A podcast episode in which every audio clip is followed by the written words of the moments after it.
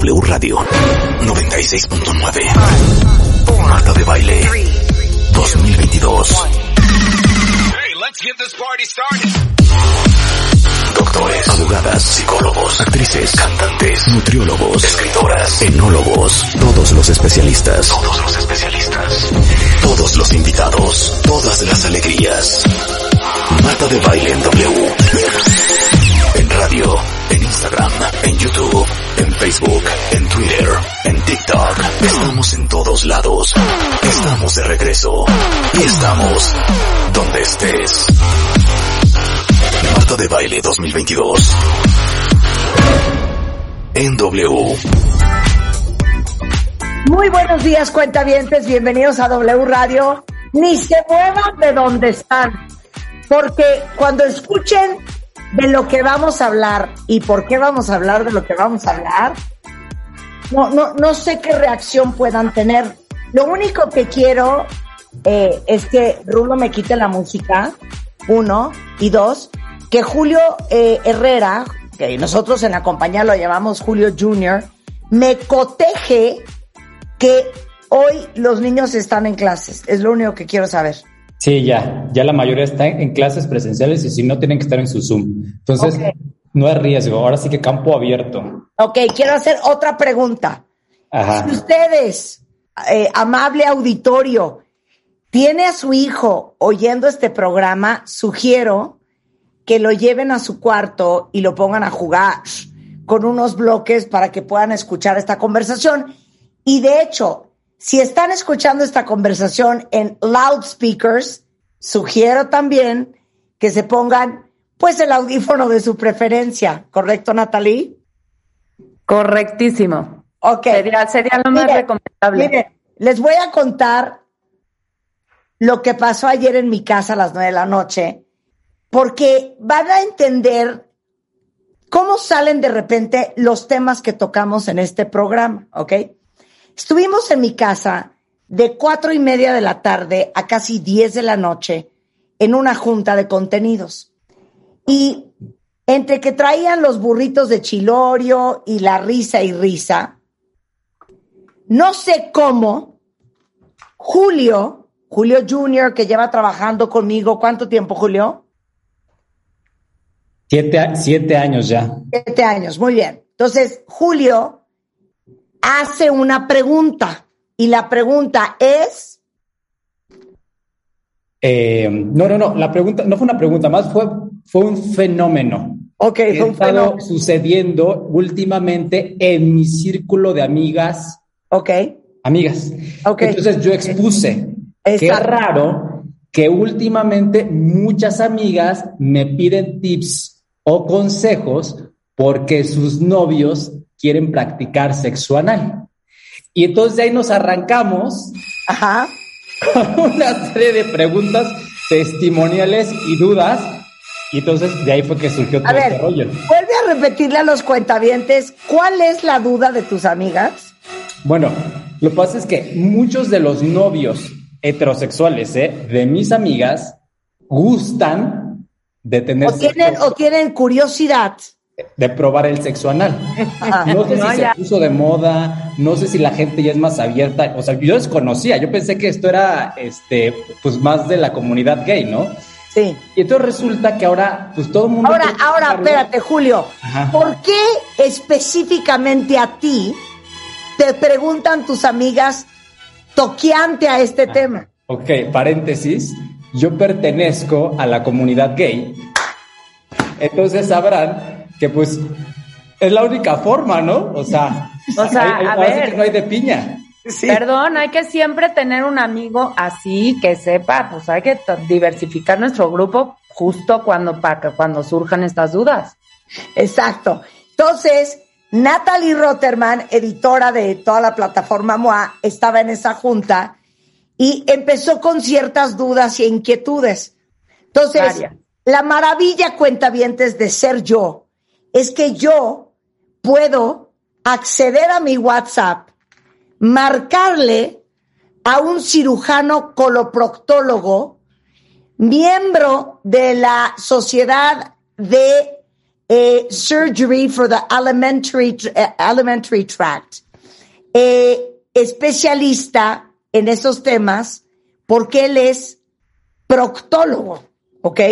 Entonces, llamo yo al doctor Jorge Santín, que es un extraordinario cirujano general, es cirujano coloproctólogo, cirujano robótico, miembro de la Society of Surgery for the Alimentary Tract, profesor de cirugía de la Universidad de Anáhuac, vicepresidente de la Sociedad de Cirujanos de Colon, Recto y Ano, porque si ustedes creen que esa sociedad no existe, claro que existe.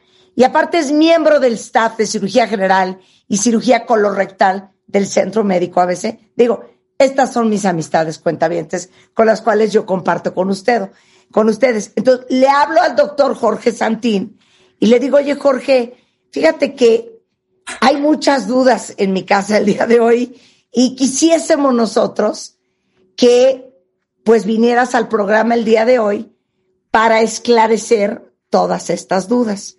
Bienvenido, doctor Jorge Santín. Hola Marta, hola Julio, hola Natalie, ¿cómo están todos? Muchas gracias por la invitación. Ok, ya oíste lo que le preguntan las amigas a Julio. Y sí. la duda es, ¿esta es una práctica que es cada vez más común entre las parejas heterosexuales?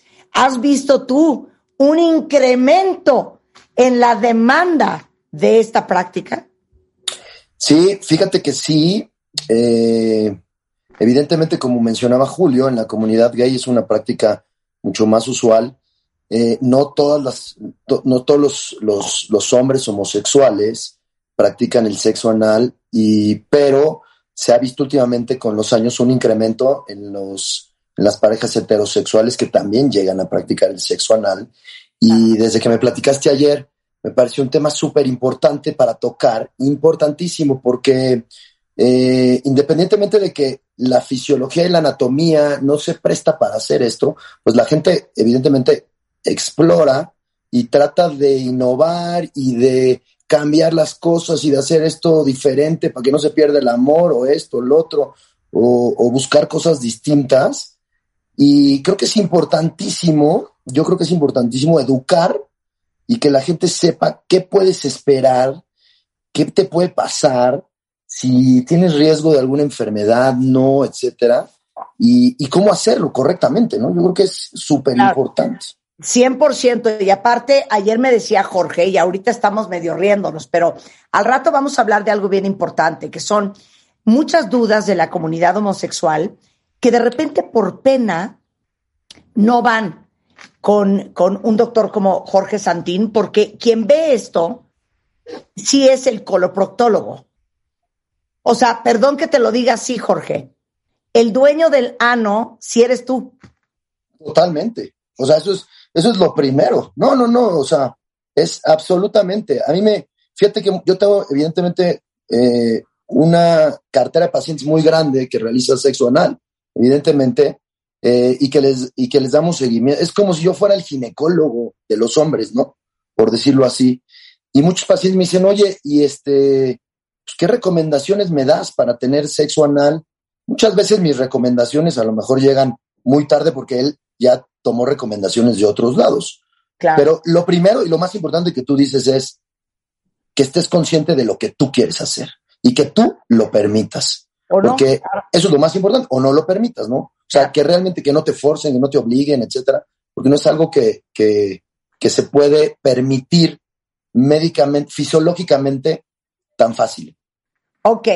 Bueno, y eh, perdón que te interrumpa, como una relación eh, pene-vagina, ¿no? Pene-ano, etcétera, es lo mismo. Siempre tienes que estar consciente y permitirla. Con consentimiento previo, con consentimiento previo. Eh, eh, cuentavientes, en este, toqueante a este tema, eh, Natalie Rotterman es virgen. Entonces, Natalie ayer, eh, pues sacó en la Junta una serie de dudas que quisiera y externar eh, doctor Jorge Santini, que nos gustaría que explicaras fisiológicamente. Natalie, adelante, el micrófono es tuyo. Muchas gracias, Marta. A ver, yo voy a hablar desde la total ignorancia. Por favor, no se me juzgue desde la total inexperiencia, no tengo idea, pero yo estas son las cosas que asumo y deduzco de lo que es la vida, ¿no? Entonces yo asumo uno, bueno, voy a usar las palabras, voy a usar palabras también ignorantes, incorrectas. Ok, pero, primero la primera pregunta, vamos una por una tus dudas, Natalia. Sí. La uno es, o sea, la, la pregunta es tal cual, ¿cómo crees que yo voy a querer hacer eso si me voy a terminar, perdón la palabra, zurrando en la cama de mi novio. Ahora, ¿de dónde viene mi pregunta? ¿De dónde viene mi pregunta? Si uno se mete un supositorio y tiene el efecto explosivo que yo me estoy imaginando, ¿cómo crees que con la otra cosa no va a suceder, pero peor? O sea, esto nos tuvo llorando de risa toda, toda la noche, porque esta pregunta, tal y como la formuló en este momento Natalie, no las hizo ayer en, en, la Junta. Jorge Santín, te escuchamos. Bueno, evidentemente yo creo que tu lógica es la más correcta del mundo, ¿no? Nosotros tenemos pacientes, evidentemente, es lo más lógico. Nosotros tenemos pacientes que no van al baño y pues bueno, una de las medidas es aplicarle un supositorio para estimular el recto y entonces que el paciente pueda tener una evacuación este, normal. Eh, rápidamente, el conducto del ano es un conducto que mide, dependiendo de los pacientes, entre 4 o 5 centímetros. Y luego viene el recto, que es un reservorio. Nosotros normalmente acumulamos la materia fecal en el recto, que es un reservorio, es el final del colon. Y cuando tú evacúas, pues en realidad se vacía y entonces podrías permanecer un tiempo sin materia fecal dentro del recto. O podrías aplicarte sustancias médicas, enemas, que es introducir líquido con ciertas sustancias tienen, o es un enema con alguna sustancia o simplemente con agua, y lo que te hace es ir al baño y evacuar y vaciar el ámpula rectal y vaciar. Eh, el conducto en realidad no tiene materia fecal. Eso depende también de las características de la, la materia fecal, de la consistencia. Es decir, una consistencia dura, pues es una consistencia muy blanda o líquida, puede quedar sucio, evidentemente, definitivamente. La, la, pregunta que tú haces, ¿qué es lo que debe pasar? Pues aquí y, es válida, Jorge, es válida. Sí, Ella desconoce esto. Por eso, totalmente. Entonces, la, el que quiere innovar en este tema se tiene que informar, definitivamente. Porque no es nada más de que, ¿qué crees? Que hoy es por acá, no por allá, sino que hoy es por acá. Entonces, definitivamente, yo creo que tienes que platicarlo, tienes que como que tu pareja tiene que haber mucha confianza, tienes que permitirlo, ¿no? Etcétera. Informarte qué técnicas pueden existir para, para, para empezar a, hacer esto. Eh, una de las recomendaciones que se hacen las personas que quieren empezar a tener sexo anal, hay unos, unos dilatadores, eh, bueno, no son dilatadores, son como juguetes sexuales que van dentro del ano, que son como unas este, peritas chiquitas, ya de distintos tamaños. Entonces, a veces también se acostumbra o se recomienda que empieces a hacer introducción de objetos extraños, bien lubricados, evidentemente, y que vayan aumentando el calibre también. Es otra de las recomendaciones aparte de los lavados. ¿De acuerdo? O sea, es mete, mete un instrumento pequeño que en realidad en medicina nosotros los utilizamos. O sea, nosotros si tenemos una estenosis, que sería que el ano está cerrado, a lo mejor podemos utilizar dilatadores de distintos calibres que vamos a ir aumentando el calibre para ir volviendo a la normalidad, por decirlo así, el ano. Ok, pero a ver, Jorge, sé serio. Y Jorge, y Julio, no te quedes calladito. No, no, no, es que. Tú lo que le estás sugiriendo a Natalie es un distensor. No, pero antes, Marta, perdóname que yo te interrumpa no. también. Entonces, esto no suena romántico digamos, porque suena muchos procesos, muchos pasos, muchos... No suena romántico, entonces también, pues que me digan cuál es el beneficio, ¿por qué lo placentero? O sea, pero ¿a qué te refieres que no es romántico, Natalie? Pues yo lo veo complicado, me explico. O sea, cualquier cosa, interrupción mata el mood. Entonces, ¿qué onda? Estás en tu sillón en plena y es de, perdón, me tengo que ir a hacer una lavativa. A ver, no, es que ya llegas preparado. Julio, es Julio yo voy a dar un paréntesis. Independientemente de que el sexo vaya a ser por ahí, Ajá. yo en lo personal siempre estoy preparado para, o sea, yo no, o sea, yo no consigo esta idea del sexo casual, del sexo que de pronto se te ocurrió y fuiste. O sea, yo digo, repito, independientemente de que el acto vaya a ser por el ano, O sea, yo tengo que estar recién bañado, con la boca limpia, oliendo bien y limpio de absolutamente todos lados, porque tú no sabes de qué va a gustar el otro, ¿sabes? Claro, Natalie, Natalie, Natalie, Julio tiene un gran punto. Lo que pasa es que si tú te vas, si tú te vas del súper a la cama, ah, no, hija, pues es que así. Nadie dijo eso, nada más la lavativa sí es un paso que me he omitido toda mi vida. Entonces, Puede ser. Digo, si va a haber que pues, hacerlo. Cuidas qué comiste ese día. Órale. Que hayas comido en Pues es que, o sea, ya, ya, lo de menos es que, o sea, como que Natalia se fue muy al extremo de que qué pasa si se te sale tú por ahí.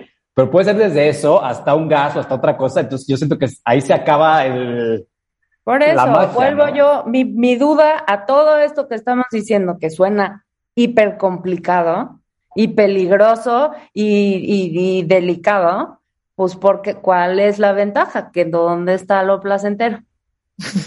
Pues nos dirá el doctor, pero yo no sé que nos coteje él, que el punto G, no sé si es mito o realidad, del hombre está precisamente ahí. A ver, explica entonces fisiológicamente, Jorge, por qué es placentero, tanto para mujeres como para hombres. Sí, médicamente el ano tiene eh, más resistencia, por decirlo así, porque tiene esfínteres que no tiene la vagina. Entonces, es, el calibre es, más pequeño y se contrae mejor y eh, burdamente, lo vamos a decir, aprieta mejor, por decirlo así. Entonces, el, el sexo eh, para el hombre que penetra el ano eh, puede ser mejor porque, como tal, como lo dije, aprieta más, entonces puede sentir más rico, mejor. Esa podría ser una de las sensaciones. El ano tiene una cantidad de terminaciones nerviosas en el anodermo importantísimas, que eso también estimula mucho la zona perianal. Y la zona perianal, tanto posterior, que es el conducto anal, o anterior, si es la vagina o los testículos. Entonces tiene muchas terminaciones nerviosas. Y se describe que el punto G está en la próstata en los hombres y que este, al estimularse, eh, no todos los hombres sienten lo mismo, porque es igual como las mujeres que pueden tener un orgasmo vaginal o un orgasmo clitoriano, podrían tener cierta sensación distinta. Y también se puede estimular vía eh, sexo anal en las mujeres, el punto G que está en la cara anterior de la vagina también. No es una... Entonces, entonces espérame, ¿puedes acceder al punto G de hombres y mujeres? Sí, en ambos, casos, Ajá, por el recto, así es. Y otra, y otra cosa que quiero explicar. La razón por la cual muchos hombres heterosexuales disfrutan el sexo anal, eh, tanto de ida como a lo mejor estimulación de vuelta, no tiene nada que ver con tu orientación sexual, tiene que ver con la cantidad de terminaciones nerviosas que hay ahí. Sí, no, o sea, en realidad eh, uno puede, pues hoy en día esta situación de la orientación hay que ser muy abiertos, ¿no? Y muy, muy este, tolerantes y preceptivos con cualquier tipo de orientación. Eh, pero sí, hay mucha gente que, le que gusta tener relaciones anales con mujeres y nunca ha tenido una relación sexual con un hombre. O al revés, porque te lo puedo comentar de otra forma, hay hombres porque me ha pasado, ¿no? Que llega un hombre, me dice, doctor, yo soy heterosexual, pero fíjate que estaba con una mujer o con mi novia, etcétera, o con mi esposa, y me dijo, ¿qué te parece? Porque leí que si te meto el dedo y te estimulo la próstata, cuando te vas a tener un, eh, un orgasmo vas a sentir mejor. Y fíjate que me gustó, entonces, eso quiere decir que soy gay, o sea, entramos en un campo completamente distinto, ¿no? O sea, muy difícil saber eso. La verdad es que esto es... Eh, hago un paréntesis, no es una recomendación médica, porque es que eso hay que decirlo. Esto sucede, hay que platicarlo y hay que orientar a la gente que lo hace. Pero no es una recomendación médica tener relaciones sexuales anales. Eso hay que, hay que tenerlo muy claro. A ver, no, son, no son cornflakes. Exactamente, porque, y, y, no, es una, no es una zona anatómica que está permitida para eso, en realidad. Pero la gente lo tiene y creo que es importantísimo que eduquemos y que, que la gente sepa que existe esto, ¿no? Claro, a ver, pero bien, algo bien importante explicaste, que como, híjole, el ano, es que aparte no puedo creer la palabra, ¿por qué no se llama de otra manera? O sea, el ano. se llama el duodeno, el no sé. Sí, exacto. Pero el Anus, porque es, es como la terminación final del intestino, de ahí viene la palabra. Es diferente a la vagina y no se distiende. O sea, no estamos hablando del recto, estamos hablando de la última parte del recto, que es el ano. Pero cuando un hombre penetra la vagina de una mujer, el pene está, ¿cómo les explico? Abrazado de toda la cavidad vaginal, Jorge. Sí. En el caso del sexo anal, solamente tienes, digamos que, un anillo alrededor del pene, pero la parte que está dentro del recto del pene es una cueva, o sea, el pene no lo toca nada. No, sí, sí lo puede tocar dependiendo de hacia dónde se dirija, ¿no? Hacia la pared anterior, posterior, lateral, pero evidentemente sí. Lo que, lo que, la idea de la. O sea, el recto no abraza como abraza la vagina. Solamente lo va a abrazar el esfínter, que eso es lo que eh, mejora la sensibilidad cuando abraza más o aprieta más, vamos a hablar más claro, aprieta mejor el, el pene, evidentemente. La, otra de las cosas que es muy importante comentar, el ano tiene una lubricación muy, muy leve, pero sí existe, pero para que puedas evacuar, pero no tiene la lubricación que tiene la vagina, ¿de acuerdo? O sea, eh, una relación sexual pene-vagina eh, con una preparación previa, digamos, este, el juego amoroso previo, pues estimula muy bien la lubricación vaginal. En el ano no hay lubricación vaginal. Entonces, otra de las cosas, Natalie, hay que lubricar el ano, ¿no? O sea, también, o sea, hay que utilizar lubricantes también para que este, este frote o esta, este, eh, el introducir y sacar el pene, el movimiento, no lastime la mucosa anal, no lastime los paquetes hemorroidales, no lastime los esfínteres, porque todo esto puede desgarrar, lastimar. Y entonces, el tener una relación sexual que dices, bueno, me animo y lo hago y tal, y no, no lo investigaste, no te preparaste, no tomaste, digamos, este, las, las indicaciones adecuadas, puede resultar en una experiencia muy fea. Claro. Porque te puede lastimar y te puede doler. Claro, es que Natalie, hacer una pregunta que todo No, primero va Julio y luego vas tú. Ah, perdón, venga. Si es fatal del estómago, si algo te cayó mal, no puedes proceder, ¿sí me entiendes? Yo no sufro de mi sistema digestivo, lo tengo todo muy en orden. Ni siquiera les puedo confesar que he usado un supositorio, yo creo que desde los seis años. Nada más mi lógica me llevó ahí. Nada más ahorita, bueno, si quieren que vaya a Julio, pero aquí me está explotando el celular de preguntas que nadie se atreve a hacer en Twitter. Exacto, exacto. Yo quiero hablar por ellos. No, pero me gustaría que el doctor explicara, así como se puede lastimar el ano, también está la otra parte. Y lo digo porque también tengo una historia de terror, no mía, de un amigo straight que tuvo sexo anal con su novia, pero fue en el momento. O sea, él me contó que estaban teniendo sexo y él le dijo, oye, lo intentamos por atrás. Y ella le dijo, órale vas.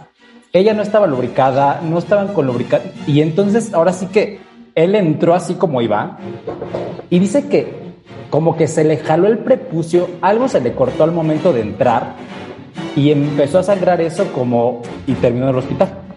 ¿Quién? Un amigo, amigo heterosexual. ¿Pero por qué? ¿Por qué acabó sangrando él? Porque ella no estaba preparada. Le dijo, lo hacemos por ahí, pero al momento. Y se la, ahora sí que se fue con todo. Oh, no, no, no, el prepucio. Ahorita que nos lo explica el doctor, no sé qué le pasó, algo se le jaló el prepucio, se le rompió. Y pues. Porque eso no resbalaba, ¿o qué, Jorge? Exactamente.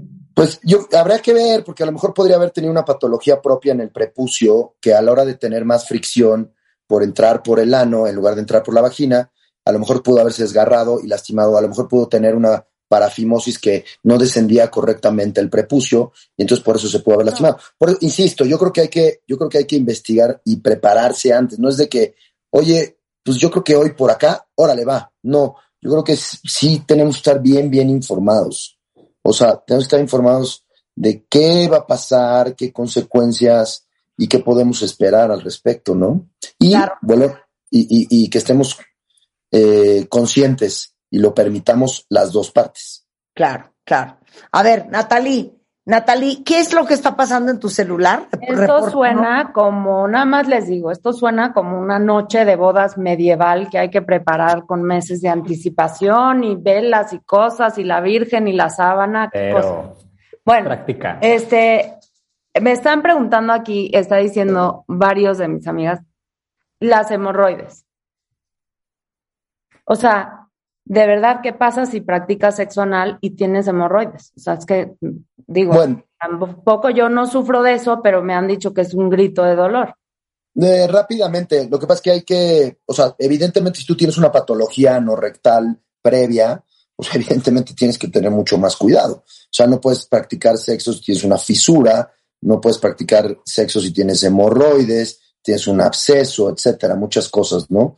Entonces, evidentemente, eh, hay que pensarlo, todos tenemos hemorroides y, a lo que voy es que cuando tú haces un tacto, cuando introduces un instrumento médico para revisar la zona, etcétera, estas hemorroides normalmente se, eh, se vacían, porque eso es lo normal.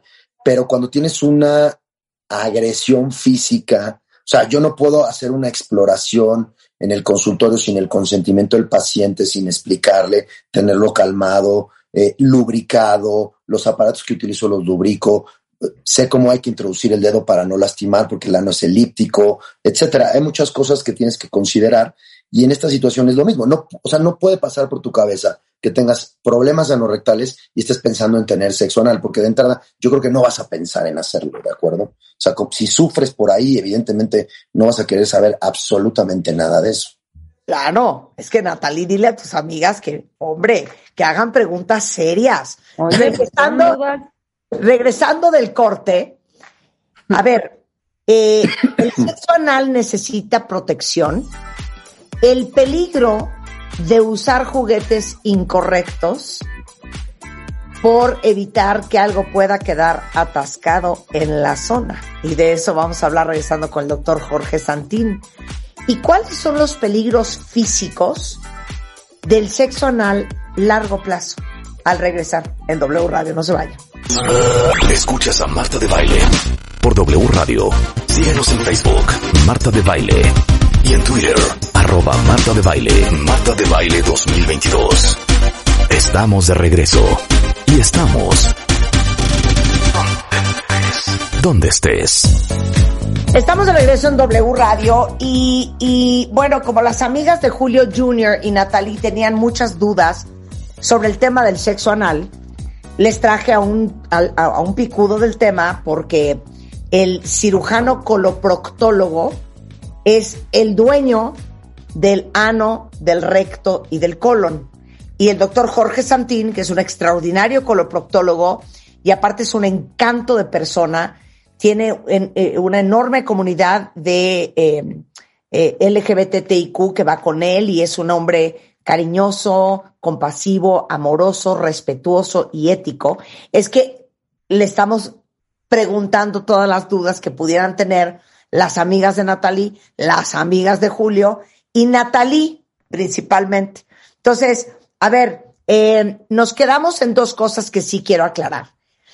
Eh, Jorge, importantísimo, nunca pasas de la penetración anal a regresar a la penetración vaginal. No, no pasas nunca. Porque por más que hagas una limpieza anal, vas a tener contaminación de bacterias propias y normales que están en el intestino y van a pasar a la vagina. Claro. Ok. ¿Y al revés? Al revés, al revés sí se podría hacer, pero no debes de regresar una vez que ya hiciste una penetración anal a la, a la vagina. O sea, vagina, ano, no hay bronca, ano, vagina, bajo ninguna circunstancia. De hecho, Los correctos. ¿Los qué, perdón? los juguetes correctos?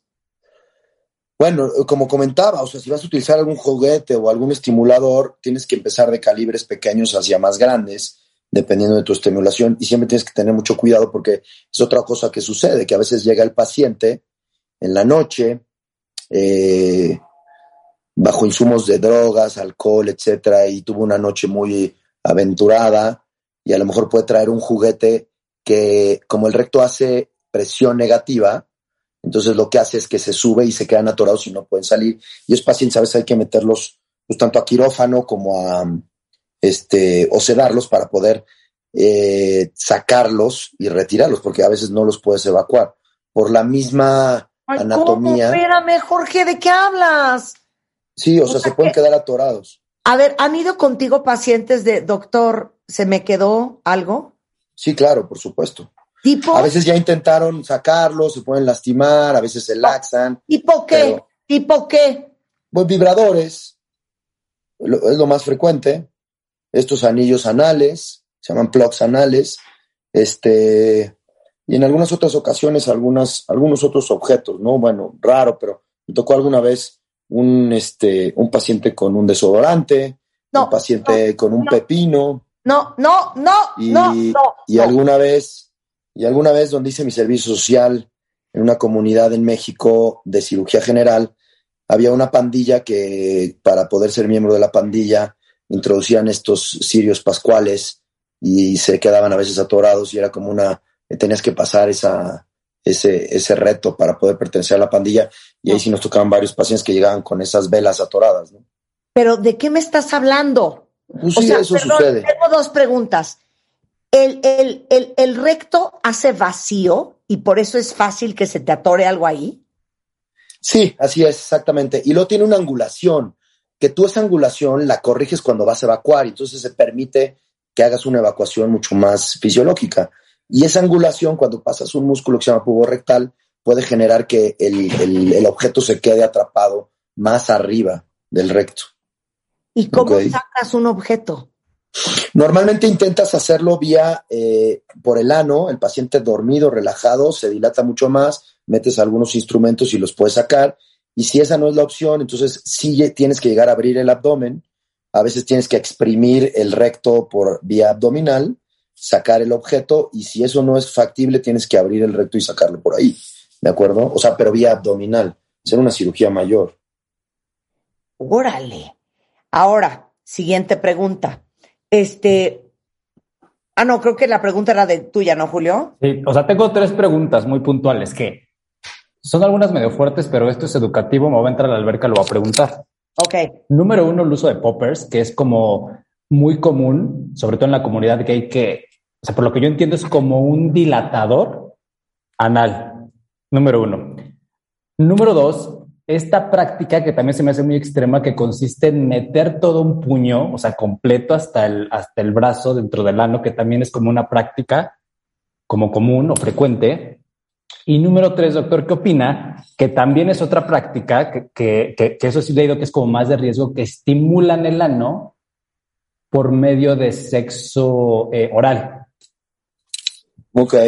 Mira, la primera pregunta, los poppers no están, o sea, no son recomendados médicamente, ¿Qué evidentemente. Es un popper? ¿Qué es un popper? Un popper es como la palabra que se le da a una sustancia que inhalas y esta sustancia es nitrito de amilo. Esta sustancia se utiliza como vasodilatador y se utiliza con fines eh, médicos para producir vasodilatación.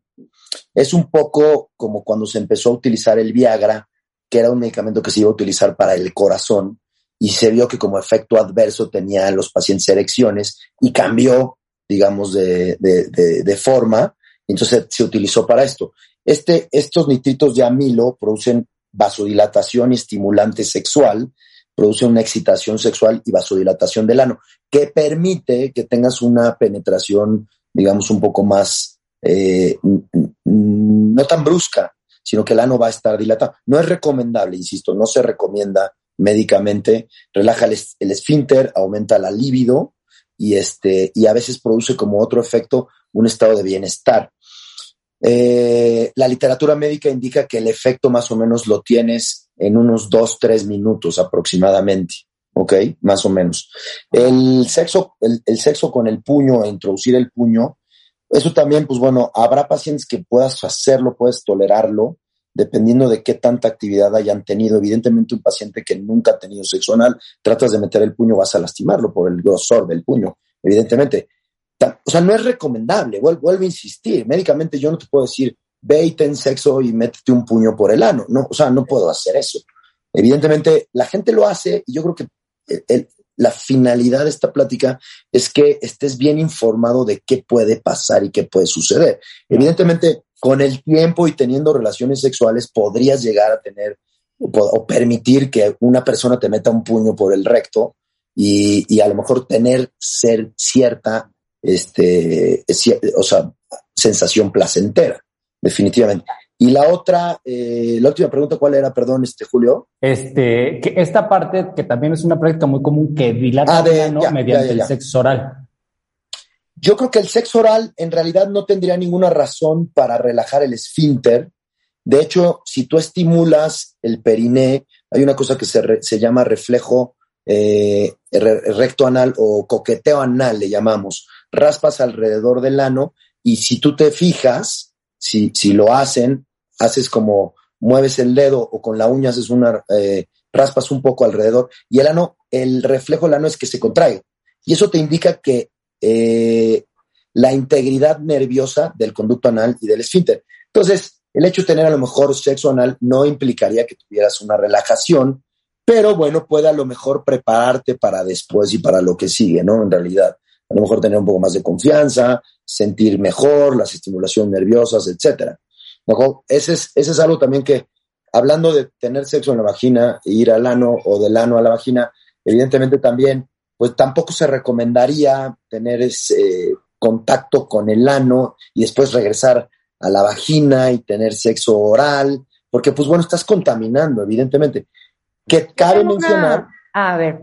Ah, lo último, cabe mencionar que la boca muchas veces está más contaminada que el ano también, ¿no? ¿Ok?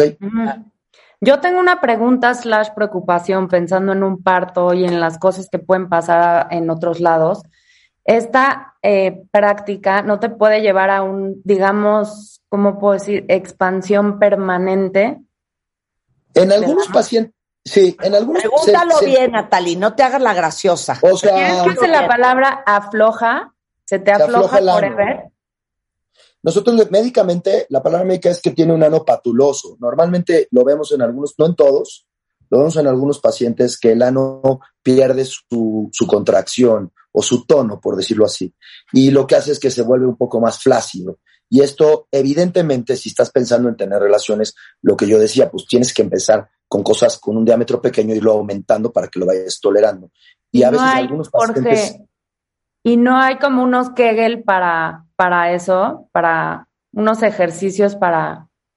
Sí, los ejercicios de Kegel fortalecen tanto la parte vaginal como la parte rectal, evidentemente, y fortalecen, o sea, mujeres que no necesariamente tienes que gustar o tener que practicar sexo anal, pero quieres tener un buen sexo vaginal también, muchas mujeres se les recomienda tener, eh, hacer ejercicios de, que, de Kegel para fortalecer tu piso pélvico. Muchas mujeres no saben contraerlo. Si tú aprendes a contraerlo, aprendes a hacer bien los ejercicios, vas a dar mucho más placer también a tu pareja, ¿no? Vía vaginal, no estoy hablando vía anal, ¿de acuerdo? Eh, y con, con lo de que se afloja el ano, sí lo vemos en los pacientes, que se afloja y se hace un ano patuloso, y en esos pacientes podríamos ver en un futuro, porque el ano patuloso es una de las causas, que el recto se salga y produzca un prolapso rectal. O sea, en algunos pacientes podría llegar a pasar, pero es parte de que se pierde toda la sustentabilidad del piso pélvico, ¿ok? Tanto en hombres y más en mujeres, en realidad.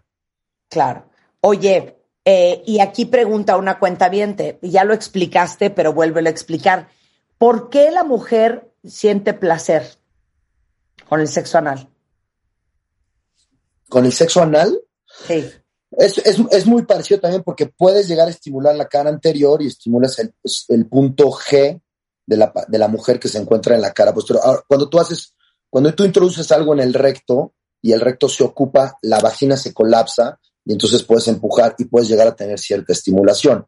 Ese es por un lado. Y por otro lado, la mujer podría tener una manipulación eh, o estarse masturbando o tener una masturbación eh, clitoriana, etcétera, y el, hombre tener eh, sexo anal, etcétera. Y hay que entender mucho lo que decíamos, la, el tipo de relación que vas a tener, tienes que tener comunicación. O sea, tienes que tener comunicación con tu pareja, tú tienes que saber qué es lo que le gusta a tu pareja, tú tienes que estar dispuesto a permitir cosas que haga tu pareja para que él tenga placer. Y yo creo que esto es, es, básico, ¿no? Tener una comunicación absoluta, saber qué es lo que le gusta, qué puedes permitir, qué no puedes permitir y, este, y hasta dónde puedes llegar, ¿no? Porque pues, este es un tipo de práctica sexual, pero hay muchas más. Hay gente que le gusta que le pegues y, y, le da sensación y, y le da gusto, etcétera. Claro.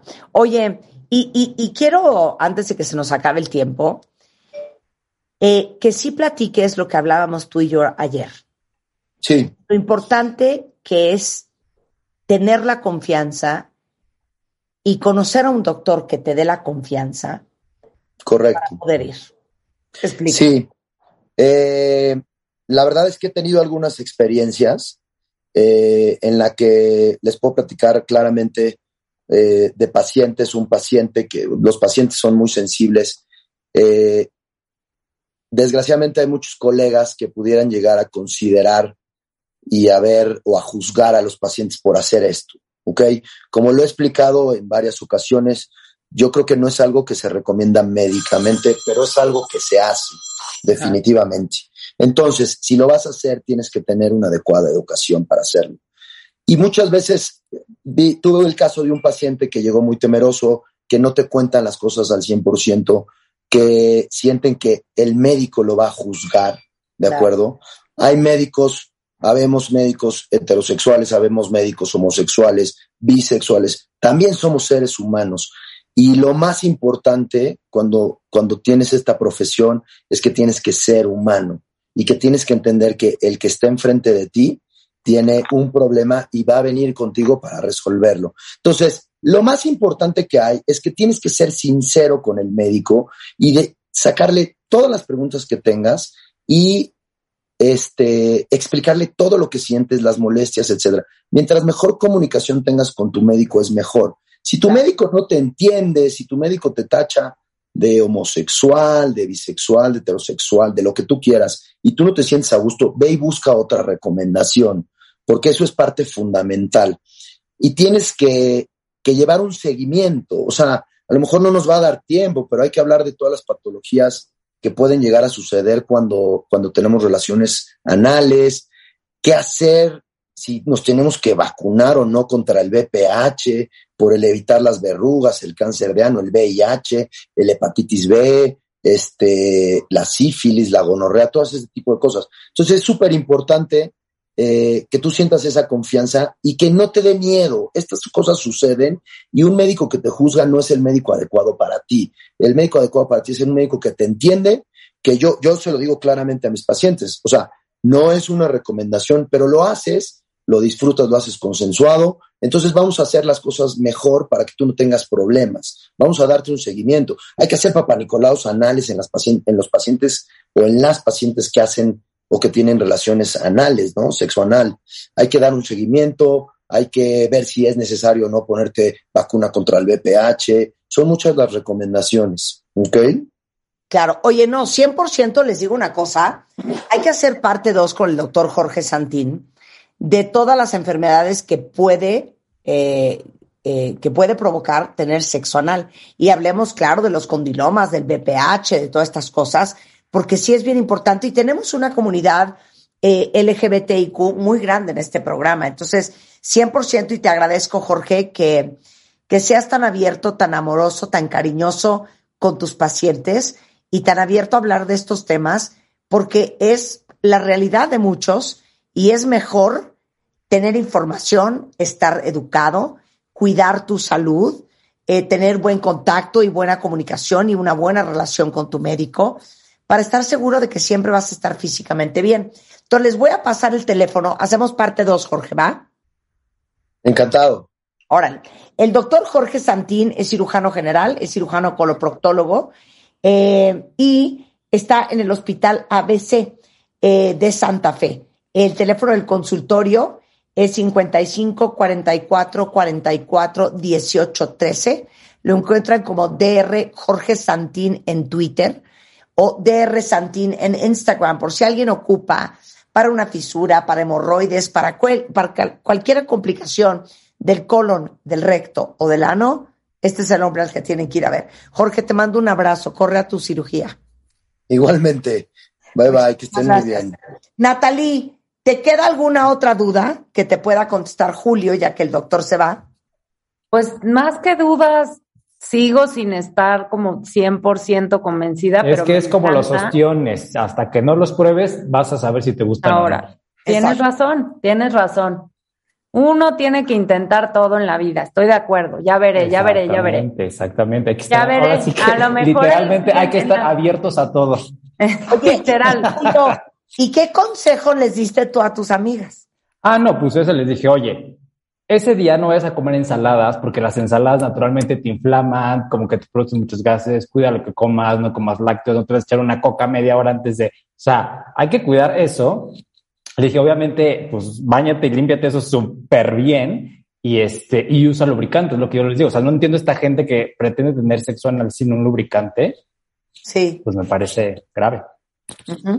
No, me parece muy rudo, muy violento. Es cuestión de lubricante, Natalie. Es cuestión de lubricante. Julio, ¿le puedes mandar eh, un lubricante a Natalie, por favor? Con mucho gusto, con mucho gusto. Hace poquito hubo repartición aquí en la oficina, una marca nos mandó, entonces ahí hay, hay, hay, varias, varias cosas. Y ahorita voy a la bodega. Qué bonito. Oigan, déjenme decirles que eh, regresando del corte vamos a hablar sobre el paro cardíaco. Hay una historia que les voy a contar que acaba de suceder en el aeropuerto de la Ciudad de México de jalarse los pelos. Y les voy a preguntar, ¿ustedes saben cómo se siente un paro cardíaco? A los que nunca les ha dado. ¿Y quién de ustedes sabría qué hacer si alguien enfrente de ustedes le da un paro cardíaco? Yo creo que el 99.9% de la población no sabría qué hacer. Y hace algunos días, justamente esto fue lo que pasó en el aeropuerto de la Ciudad de México. Y porque había alguien que sí sabía qué hacer, le salvaron la vida y era mujer. Regresando del corte en W Radio, no se vaya. ¿Olvidaste tu ID de cuenta viente? Recupéralo. Oh, en martadebaile.com y participa en todas nuestras alegrías. Marta de Baile 2022. Estamos de regreso. Y estamos donde estés. Son las 11.04 de la mañana en W Radio. A ver, cuentavientes. ¿Quién de ustedes sabe cómo se siente cuando te está empezando a dar un paro cardíaco? Esa es la primera pregunta. Y segundo, y aún más importante, ¿quién de ustedes sabría qué hacer si alguien que está con ustedes de repente empieza a decir, no me siento bien, y se dan cuenta que lo que le está dando es un paro cardíaco? ¿Sabrían qué hacer? Y se los pregunto porque saben ustedes que cada 90 segundos a una persona le da un paro cardíaco. En el 2020 hubo más de medio millón de personas que sufrieron de un paro cardíaco. Las estadísticas están bastante empataditas entre paros cardíacos, hombres y mujeres. O sea, no es un tema de gente mayor, no es un tema solamente de hombres. Lo peor de todo es que le puede dar casi a cualquier persona en cualquier momento. Esto me horroriza porque muy pocos saben qué hacer en caso de que alguien le diera un paro cardíaco. Así como hemos hablado con Felipe Hernández, nuestro técnico en urgencias, de que muy poca gente sabe qué hacer si alguien se está atragantando. Hoy está con nosotros Felipe Hernández, él es director general de Salvando Vidas. Llevamos trabajando juntos, yo creo que como 25 años, y no es que más. Y él es eh, técnico en urgencias. Es instructor y coordinador regional del curso Prehospital Trauma Life Support en el Hospital Central Militar. Es una pistola en estos temas. Y también nos acompaña el doctor Mario Pablo Márquez, que es nuestro cardiólogo de cabecera. Bienvenidos a los dos. Y quiero empezar con Felipe, que quiero que les cuente la historia de lo que acaba de pasar en el Aeropuerto Internacional de la Ciudad de México. Felipe. Hola Marta, ¿qué tal? Muy buenos días. Pues mira, sucedió esto eh, ahorita en febrero, fue el 11 de febrero, un evento donde los familiares de la, de la paciente nos comentan que venían de Estados Unidos y de repente una de ellas súbitamente cae. Afortunadamente, la respuesta del servicio médico, inmediatamente en menos de tres minutos, ya le estaban brindando maniobras de RCP y el acceso oportuno a un desfibrilador externo automatizado hizo que esta persona, su corazón regresara. Obviamente dieron maniobras de RCP, se requirieron tres descargas eléctricas a través del DEA, pero es una persona que sobrevivió sin secuelas neurológicas. Esto es lo importante porque podemos demostrar que las estadísticas realmente tienen mucho fundamento en relación de que ante un paro cardíaco súbito, el brindar RCP oportuna y la desfibrilación en un lapso no mayor a los cuatro minutos, la tasa de sobrevida es hasta de un 74%. A ver, espérame. Viene una señora llegando al Aeropuerto Internacional de la Ciudad de México Sí. Tiene 53 años. Efectivamente. joven. Y de repente cae redonda y obviamente la familia, de entrada, no sabe qué le pasó. Es que por eso se llama súbito, porque cuando menos te lo esperas, de repente una persona puede quedar inconsciente porque el corazón pierde la capacidad de bombear sangre. Es muy importante diferenciar entre un infarto que tiene que ver con una obstrucción en las arterias, lo cual hace que el corazón no se esté irrigando y nos podría provocar trastornos en la conducción eléctrica. Y el otro caso es cuando una persona que no se infarta, que simplemente su corazón se va a un ritmo letal, pierde la capacidad de bombear sangre y es ahí cuando se presenta este evento. Y fíjate, entre el 75 y el 80% de estos eventos que estamos mencionando son fuera de un área hospitalaria. Puede presentarse en la casa, en la escuela o como en este caso en un lugar como el aeropuerto, en donde caminando simplemente no tuvo ninguna señal previa, su corazón perdió la capacidad de bombear sangre y por lo tanto quedan inconscientes. Pero espérame un segundo, entonces aclárame, Manlio, para todos los que están escuchando. No es lo mismo un paro cardiorrespiratorio o un paro cardíaco que un infarto. Sí es, Marta. Buenos días, buenos días a todos. Gusto de estar con ustedes otra vez. No, no es lo mismo. Eh, por supuesto que la una de las principales causas del paro cardíaco súbito o paro cardíaco repentino es el infarto, definitivamente por la prevalencia de, esta enfermedad. Pero hay otros, uh, otras enfermedades que no son un ataque cardíaco, que no son un infarto al miocardio o al corazón y que se manifiestan también con un colapso súbito y pérdida del pulso, pérdida de la respiración, lo que llamamos paro cardiorrespiratorio. Entonces sí hay que tener eso muy en cuenta.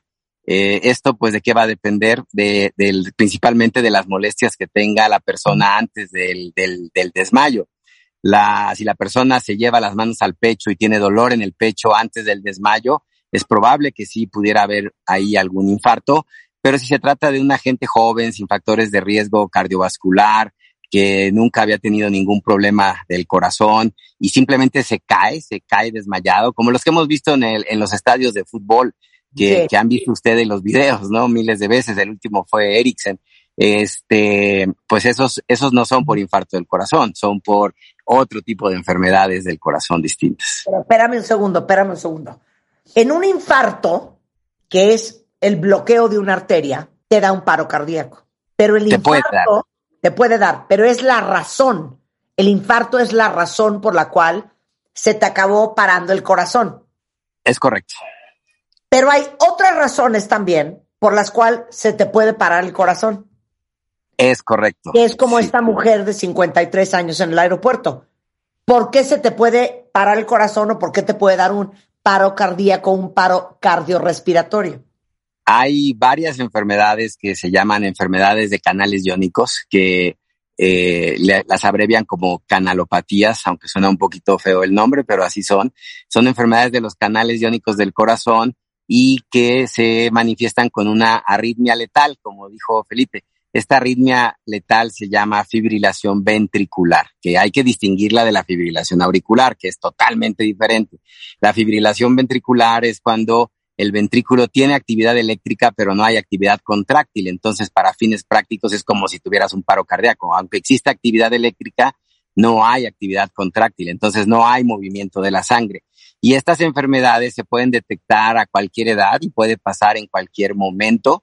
Te acordarás tú nuestro caso emblemático que tuvimos con Martina, la niña que incluso pues hizo que los papás hicieran una fundación que se llama Un latido más por Martina. Justamente tuvo un paro cardíaco súbito eh, dos o tres veces antes de tener una muerte súbita, ¿no? Desafortunadamente falleció y al final, cuando se hicieron los estudios genéticos, se encontró que era un síndrome de cute largo, que es una de estas enfermedades de canales. Eh, y así como eso hay otros, ¿no? Los futbolistas que tienen miocardiopatía hipertrófica o que tienen displasia ritmogénica del ventrículo derecho y que no les ha sido diagnosticada, pueden caer súbitamente en la cancha, como lo hemos visto muchas veces en los videos. Oye, ¿y esta mujer de 53 años, tú sabes, Manlio, qué le pasó? No, no tengo, no tengo, no tengo el conocimiento de qué fue lo que le pasó. ¿Y tú sabes, eh, eh, Felipe, por qué le dio este, caro, este paro cardiorrespiratorio? Lo único que sé que no fue un infarto, no fue la causa de un infarto, sí tenía una falla en el corazón que no se había manifestado, pero que súbitamente se presentó esta arritmia letal. Ahora déjame decirte, de los paros cardíacos, cuando son producidos por estas arritmias como la fibrilación, se menciona que es el paro que tiene más posibilidades de que sea salvada la persona, siempre y cuando se hagan tres cosas. Se den compresiones en el pecho, se brinde compresión con ventilación y tener acceso a un desfibrilador. Cada minuto que se pierde en dar la descarga llamada desfibrilación, se le resta el 10% de posibilidades de que la persona sobreviva. A Christian Eriksen, el jugador de Dinamarca, la descarga se le dio a los tres minutos. Esto hablaba de un 70% de posibilidades y es una persona que sobrevivió, que está bien, sin, sin secuelas neurológicas. Lo importante cuando hay un evento de paro no es solamente hacer que el corazón vuelva a latir, sino evitar que haya secuelas neurológicas. Esas secuelas neurológicas se van a deber porque como no bombea sangre el corazón, no hay transporte de oxígeno y recuerda que es el cerebro el primer órgano que empieza a sufrir. Entonces la finalidad es salvar la vida y que no haya daño cerebral. Entonces, cuando te da un paro cardiorrespiratorio, que como dicen eh, Felipe y Manlio, cuentavientes, pues te puede dar en un estadio de fútbol, y si era el partido de Querétaro Atlas, con más razón de la impresión, eh, te puede dar en un aeropuerto, te puede dar en cualquier parte. El cerebro y los órganos vitales no reciben sangre y, la, y el oxígeno que necesitan. Entonces, por eso tienes minutos para hacer resucitación cardiopulmonar para desfibrilar el corazón, que ahorita explicamos mecánicamente cómo funciona un desfibrilador, para volver a arrancar el corazón, que empiece a bombear sangre y oxígeno y que no tengas daño cerebral, muerte cerebral o que te mueras. Entonces, si estás rodeada de gente, Felipe, Malio, que no saben qué te pasó, creen que te desmayaste y mandan a traer alcohol en vez de ponerse a darte RCP, ah, a los cuatro minutos, bye. ¿O cuántos minutos tenemos? Sí, es, a los cuatro minutos ya el cerebro empieza a, sufrir daño y por eso es que es tan crítico que la gente que esté al lado tuyo sepa tomarte el pulso y sepa ver si realmente no tienes pulso y no tienes respiración. Y eso es lo que se enseña en las maniobras de reanimación cardiopulmonar básicas, que son a las que eh, hemos enfocado nuestros esfuerzos en la Alianza contra la Muerte Súbita. Porque lo primero es que la gente, en vez de echarte aire o ir a buscar alcohol, sepa cómo y dónde tomarte el pulso, que ahorita Felipe nos puede, nos puede enseñar. Y ya una vez que dicen, oye, efectivamente está inconsciente, no tiene pulso y no respira, entonces en ese momento empezar a dar la reanimación cardiopulmonar. Claro, a ver, Felipe, es que estoy traumada con esta historia, cuentavientes, Porque si uno cae de repente redonda y no hubo el, ay, ay, me duele el pecho, nadie pensaría que te acaba de dar un paro cardíaco. Bueno, Lo primero que haría cualquier persona, Felipe, es salir corriendo por alcohol y un algodón y darte oler alcohol y meterte unas cachetaditas. Y no se Mira, vamos a hacer que están perdiendo minutos importantísimos. Y no tanto minutos, Martín. Mira, hagamos un ejercicio muy sencillo todos. Cuando el corazón pierde la capacidad de bombear sangre, nuestras células no se oxigenan. Hagamos este ejercicio. Cuando les cuente tres, por favor, saquen el aire y no respiren. Uno, dos, tres. Saque el aire. No respires. Si en este momento no está entrando el oxígeno a tus células, estas empiezan a sufrir. Van cinco segundos. ¿Qué hago? Voy por el alcohol, le aflojo la ropa, le echo aire diez segundos y entonces el tiempo es nuestro enemigo. Por esa razón se han hecho campañas internacionales que cuando ves a un ser humano, bebé, niño o adulto, que súbitamente se desmaya, debes de considerar que eres testigo de un paro cardíaco súbito. ¿Cuáles son las recomendaciones? Si le tocas y le hablas, imagínate, a ver, cruza tus brazos y tócate los hombros. Y lo que vas a decirle es, oye, ¿me escuchas? y no se mueve, esa persona está inconsciente. Siguiente paso, observa si se mueve el pecho y debes de agregar el palpar el pulso. ¿Por qué razón? Porque como ahora los DEAs posiblemente van a ser mucho más común en lugares públicos, es muy importante que las personas que son testigos de estos eventos evalúen la presencia del pulso. ¿Cómo se hace el, cómo palpamos el pulso? A ver, tu dedo índice de una mano, em, colócalo horizontal. Ahora agrega el dedo medio. Tenemos dos dedos. Ahora colócalos abajo de tu barbilla abajo de la barbilla. Deslízalos a la mitad del cuello. Si es tu mano derecha, ahí donde queda la mitad del cuello, deslízalos hacia el lado derecho y vas a encontrar un pequeño canal si es tu mano derecha. Si es la mano izquierda, lo haces hacia el lado izquierdo. ¿Me explico? Lo importante es no cruzar tus dedos, porque podrías hacer presión bilateral en el cuello. Pero con esta referencia, ahí lo vas a sentir. Me voy a dar máximo 10 segundos. Si a los 10 segundos no percibo ese pulso y no se mueve el pecho de la persona, está indicado que inicies con compresiones torácicas. La razón, la persona se desmayó porque el corazón perdió la capacidad de bombear sangre, pero la sangre de esa persona aún tiene oxígeno y por eso la prioridad de iniciar con compresiones torácicas. Si no se requieren las compresiones, no le pasa nada, pero si se requieren y lo retrasas, el pronóstico es malo.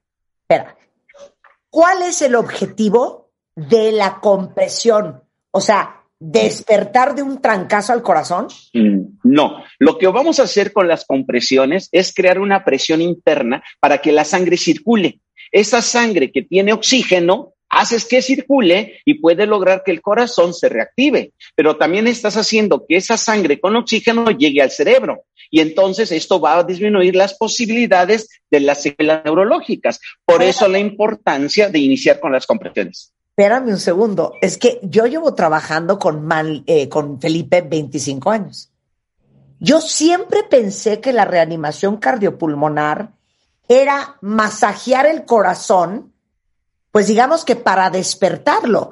Pero lo que tú me estás diciendo es que la reanimación cardiopulmonar es para ayudarle al corazón a hacer lo que no está haciendo, que es bombear toda la sangre y el oxígeno en el cuerpo. O sea, es digamos que un sistema de irrigación. Favorecer un bombeo artificial. Por eso las compresiones se dan sobre el esternón, no sobre el corazón. Es muy importante que esas compresiones se den en el lugar correcto, con la profundidad adecuada con la descompresión y un ritmo entre 100 y 120 por minuto. Hemos, se ha demostrado que mantener esas tres características de las compresiones que la brinda el médico, la enfermera, la ama de casa, el maestro o la persona que es testigo del paro puede favorecer un 5% de posibilidades que el corazón se reactive. Un 5% que es mucho mejor a que no sobreviva nadie. Pero si tuviéramos el acceso al DEA, tus posibilidades incrementan hasta un 74%. Entonces, para ahí. Cuando tú estás haciendo reanimación cardiopulmonar, estás bombeando la sangre en todo el cuerpo para que no haya daño ni cerebral ni en ningún órgano. Estás haciendo tiempo en lo que llega una ambulancia, un paramédico, 911 o el defibrilador, ¿no? Bueno, podría ser eso, pero también la finalidad es hacer que esas compresiones con esa sangre con oxígeno haga que el corazón se reactive porque también como no se da la ventilación en un momento dado, ese oxígeno se va a consumir. Entonces, lo que ha demostrado la ciencia, que cuando eres testigo de un paro e inmediatamente inicias con las compresiones y haces circular esa sangre con oxígeno, es cuando hay posibilidades de que ese corazón se reactive. Por eso se invita a las personas que son testigos que inician por lo menos con las compresiones. Ok, está medio cañón, pues, avientes, está medio cañón. Manlio, ahorita voy contigo en los síntomas, pero está medio cañón darles clases de, eh, de reanimación cardiopulmonar, o sea, de RCP, eh, por radio. Pero vamos a hacer un intento porque Felipe es un genio y quiero decirles después que si ustedes necesitan que Felipe, que es el, el director del general del grupo Salvando Vidas, vaya a su compañía, a su oficina, a su casa, a la escuela de sus hijos, a darles clases eh, presenciales de reanimación cardiopulmonar, lo puede hacer. Pero a ver, Tú que eres un maestro para la comunicación, explícanos en radio, sin que nadie te está viendo más que yo y Manlio, cómo se hace reanimación cardiopulmonar.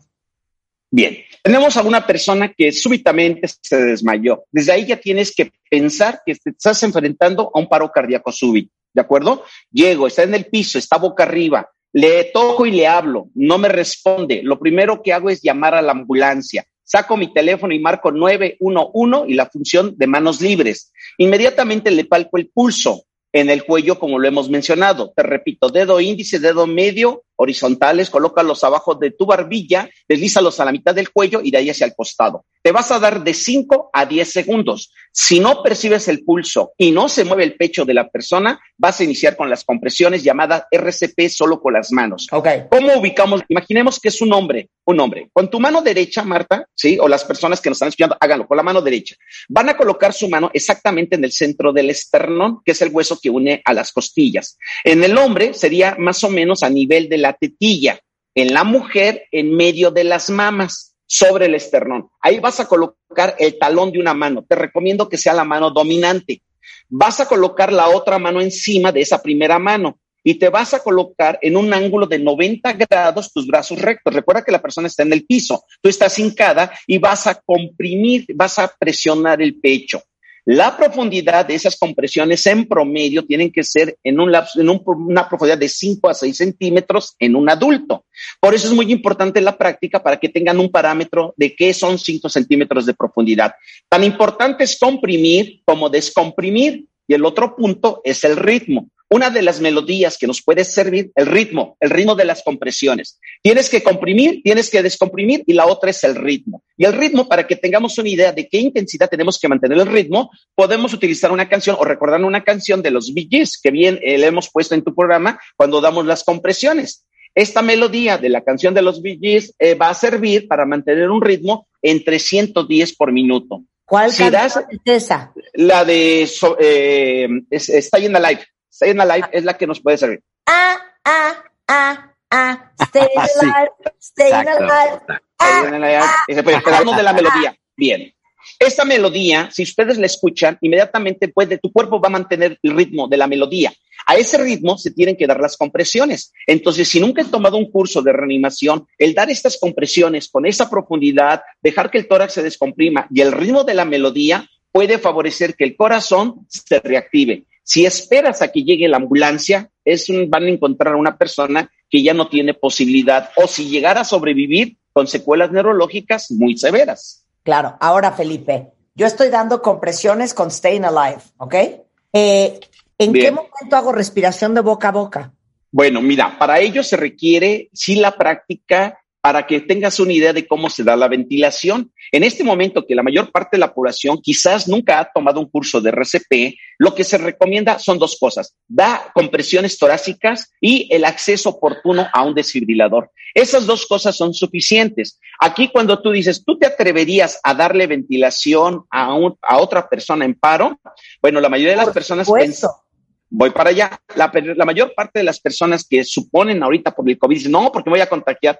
Si fuera tu hijo, si fuera tu hermano, ni lo vas a dudar, vas a dar ventilación, pero sí se requiere que se den un tiempo para aprender a dar ventilación y compresiones. El riesgo de dar ventilación de boca a boca sin un entrenamiento es que puedes meter más aire del debido y entonces una de las complicaciones es que la persona vomite. Por lo tanto, vas a tener el riesgo de que se broncoaspire. Entonces, la recomendación para alguien que nunca ha tomado un curso de RCP y que ve a alguien que cae súbitamente es mantener la profundidad de las compresiones, la descompresión, el ritmo y ojalá el solicitar que esté un desfibrilador externo. Esas dos cosas son suficientes para salvarle la vida.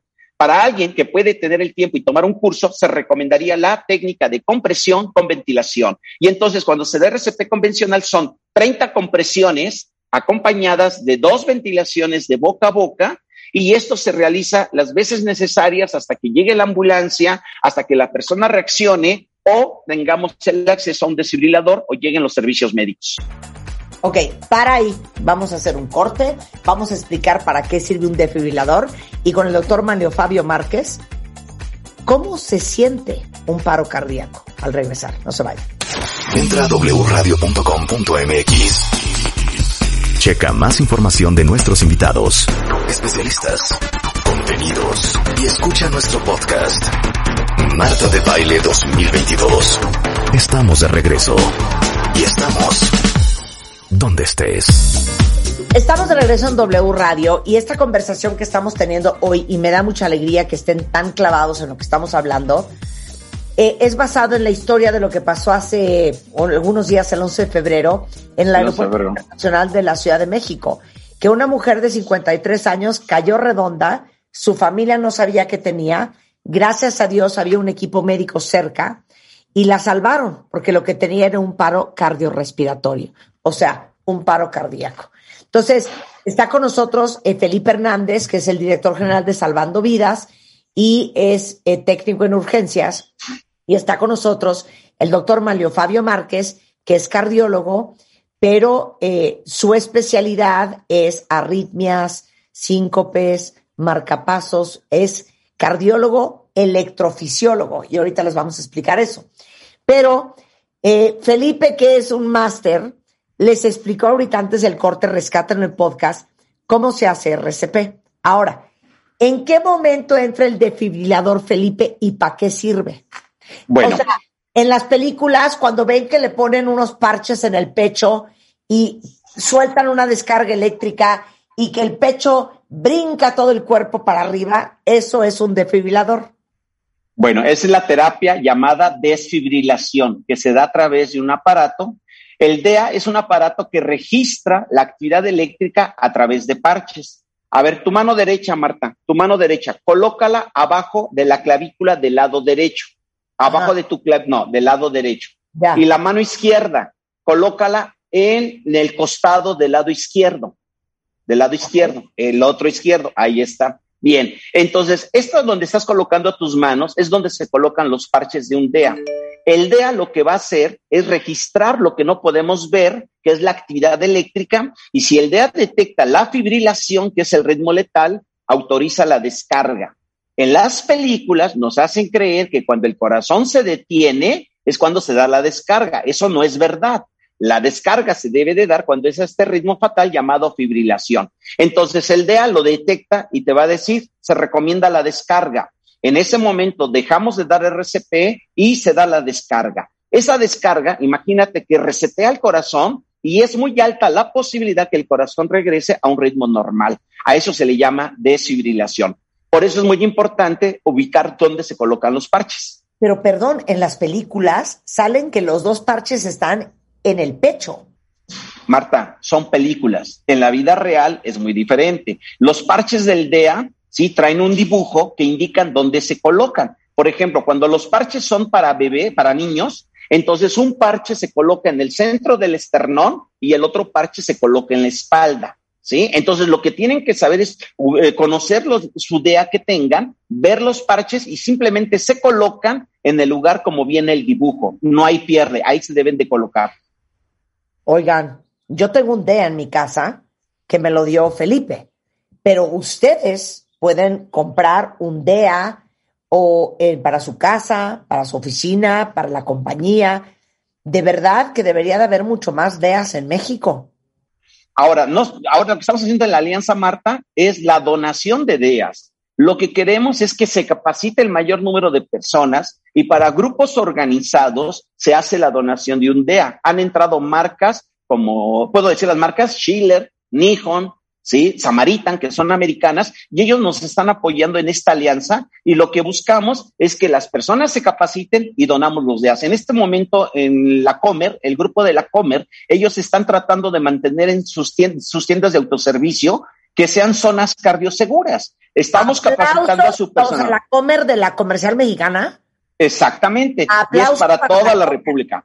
Entonces le estamos dando capacitación y les estamos donando los DEAs y ellos también van a comprar otras porque son muchas tiendas y entonces es, importante que en las tiendas se tengan DEAs. Por eso en los aeropuertos, en la terminal de autobuses, en las escuelas debe de haber DEA. Y hoy en la alianza lo que estamos haciendo es organízate, organiza tu familia, organiza a tus amigos, a, a tus trabajadores. Les damos la capacitación y les donamos el DEA. Porque la solución no es solamente el DEA, Marta, porque pueden tener un DEA, pero si no se familiarizan con él, si no lo saben usar, un DEA no va a marcar la diferencia. Tiene que ir a la par la reanimación o RCP y el acceso oportuno a un desfibrilador. es lo que estamos haciendo en la Alianza contra la Muerte Súbita, que es una iniciativa de la Sociedad Interamericana de Cardiología y que el doctor Malio precisamente es el coordinador de esta alianza. Miren, puro amor, puro amor siempre en este programa. Oye, Felipe, ahorita voy con Mario. Felipe, una pregunta. ¿El desfibrilador de un aeropuerto es el mismo que yo tengo en mi casa? Hay diferentes marcas, pero son los mismos modelos. Aquí, cuando ustedes viajen, eh, normalmente esperaríamos que en los aeropuertos haya DEAs, entonces tienen que ser en un lugar visible. Normalmente los vas a ubicar porque hay un cartel que es un corazón con un fondo blanco y un rayo que lo atraviesa. El cartel en general es de color verde. Entonces, esa es la, la, simbología internacional de un DEA y esperamos que en los aeropuertos tú ubiques donde hay un DEA porque eso te indicaría que ante un evento ahí lo tienes. Ahora, ya se firmó, ya se publicó el 21 de septiembre, en el Senado se votó y va a ser obligatorio, estamos esperando más que se publique en el diario oficial de la Federación, va a ser obligatorio que las empresas, las escuelas, los gimnasios tengan DEAS por la alta mortalidad que, que se, se suscita con el paro cardíaco súbito. O sea, imagínense la furia, morirte. Ah, no, yo regreso y le jalo las patas a todo el mundo. morirte porque A, nadie a tu alrededor sabía qué hacer, o B, pues sí sabían qué hacer, pero no había desfibrilador donde estabas.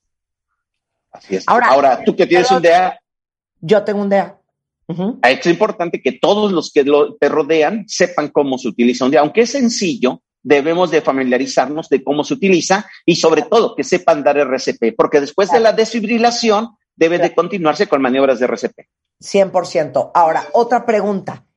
Si te da un paro cardíaco en tu casa o junto a un DEA, cancelado, cancelado, ¿puedes brincarte el RCP e irte directo al DEA? Si lo tienes a la mano, si el DEA está cercano, la recomendación es la desfibrilación, pero obviamente tú no vas a saber que está fibrilando porque no lo puedes ver. Para ti es un paro porque no hay pulso. En las áreas hospitalarias donde tenemos un monitor que estás viendo el trazo de la actividad eléctrica y ves ahí que el corazón fibrila, la recomendación, si tienes el desfibrilador, es desfibrílalo. Pero aquí en este momento, en lo que van por el DEA, debemos iniciar con maniobras de RCP. Oye, siguiente pregunta.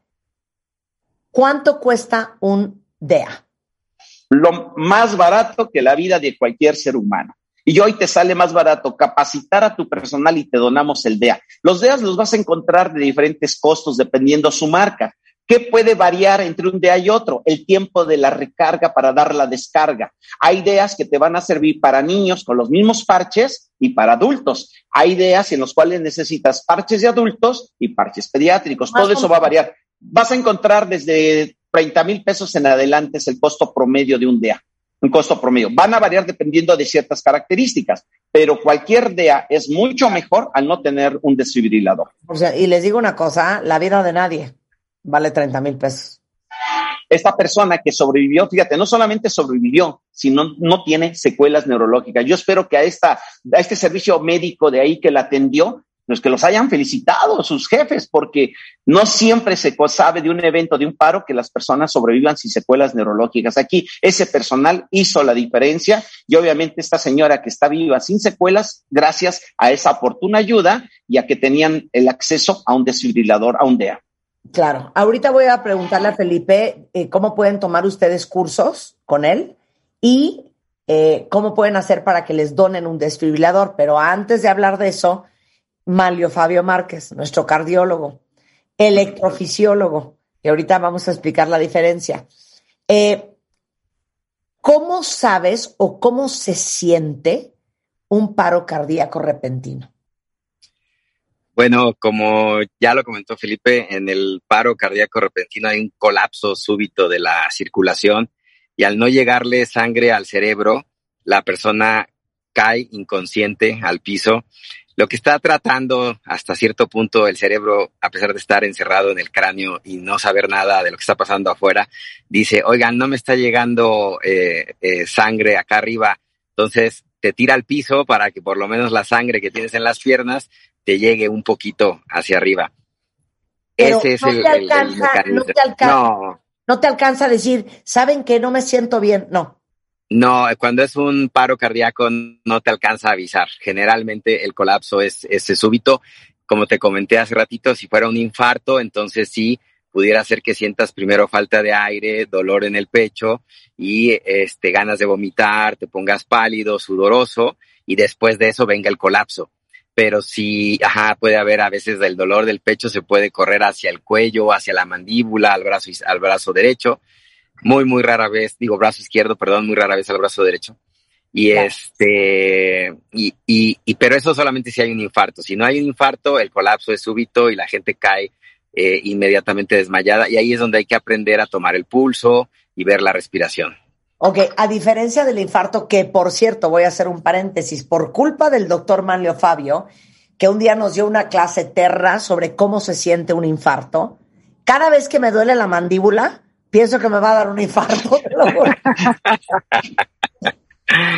no, tranquila, Yo tranquila. mucho la mandíbula, estoy con el Jesús en la boca, pero me encanta que digas esto, ¿no? Porque muchas veces uno no pensaría que te duele el cuello, te duele la mandíbula, eh, que puede ser un infarto o el brazo o náuseas o confundirlo, decías tú, con gastritis o acidez, con un dolor muy correcto. hecho que puedes pensar que son agruras, ¿no?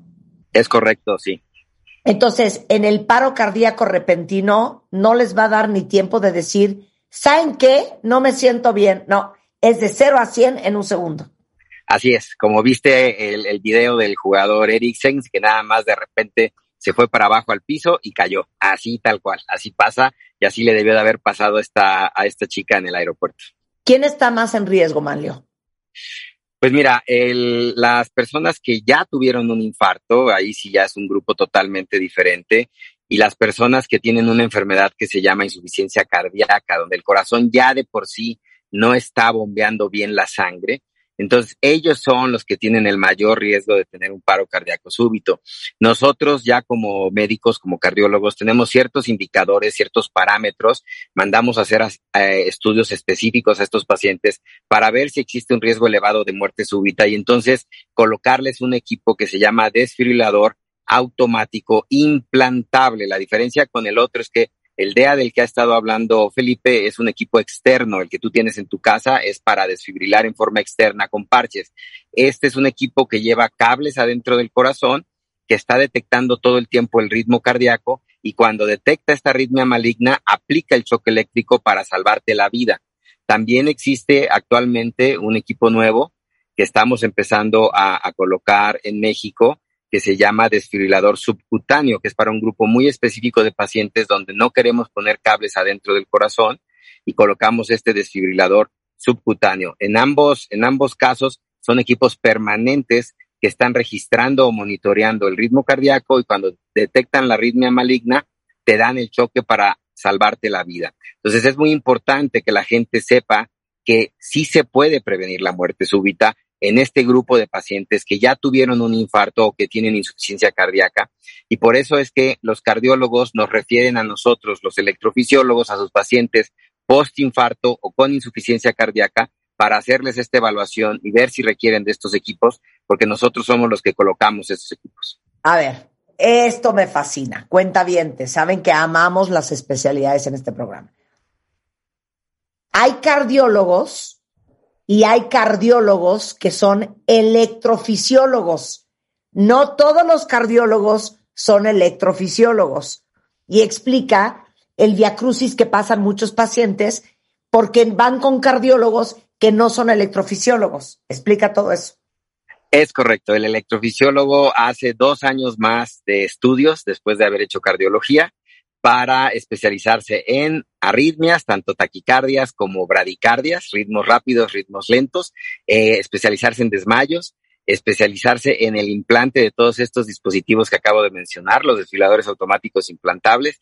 También nos especializamos en la ablación con catéter, que es para terminar, curar las arritmias por medio de un cateterismo cardíaco. Y eh, eso lo hacemos nosotros, los electrofisiólogos, y valoramos a los pacientes que se desmayan en forma muy, muy importante. Entonces, después de que vayan con un cardiólogo, siempre va a ser importante que el cardiólogo los refiera con el electrofisiólogo. No se queden nada más con la evaluación del cardiólogo, porque el especialista en todo esto de las arritmias es el electrofisiólogo. Incluso tenemos una sociedad, eh, que es la Sociedad Mexicana de Electrofisiología y Estimulación Cardíaca, que justo se ha creado para que la gente sepa que existimos y acudan con nosotros, ¿no? Hay un directorio ahí de médicos al cual pueden este, acudir fácilmente.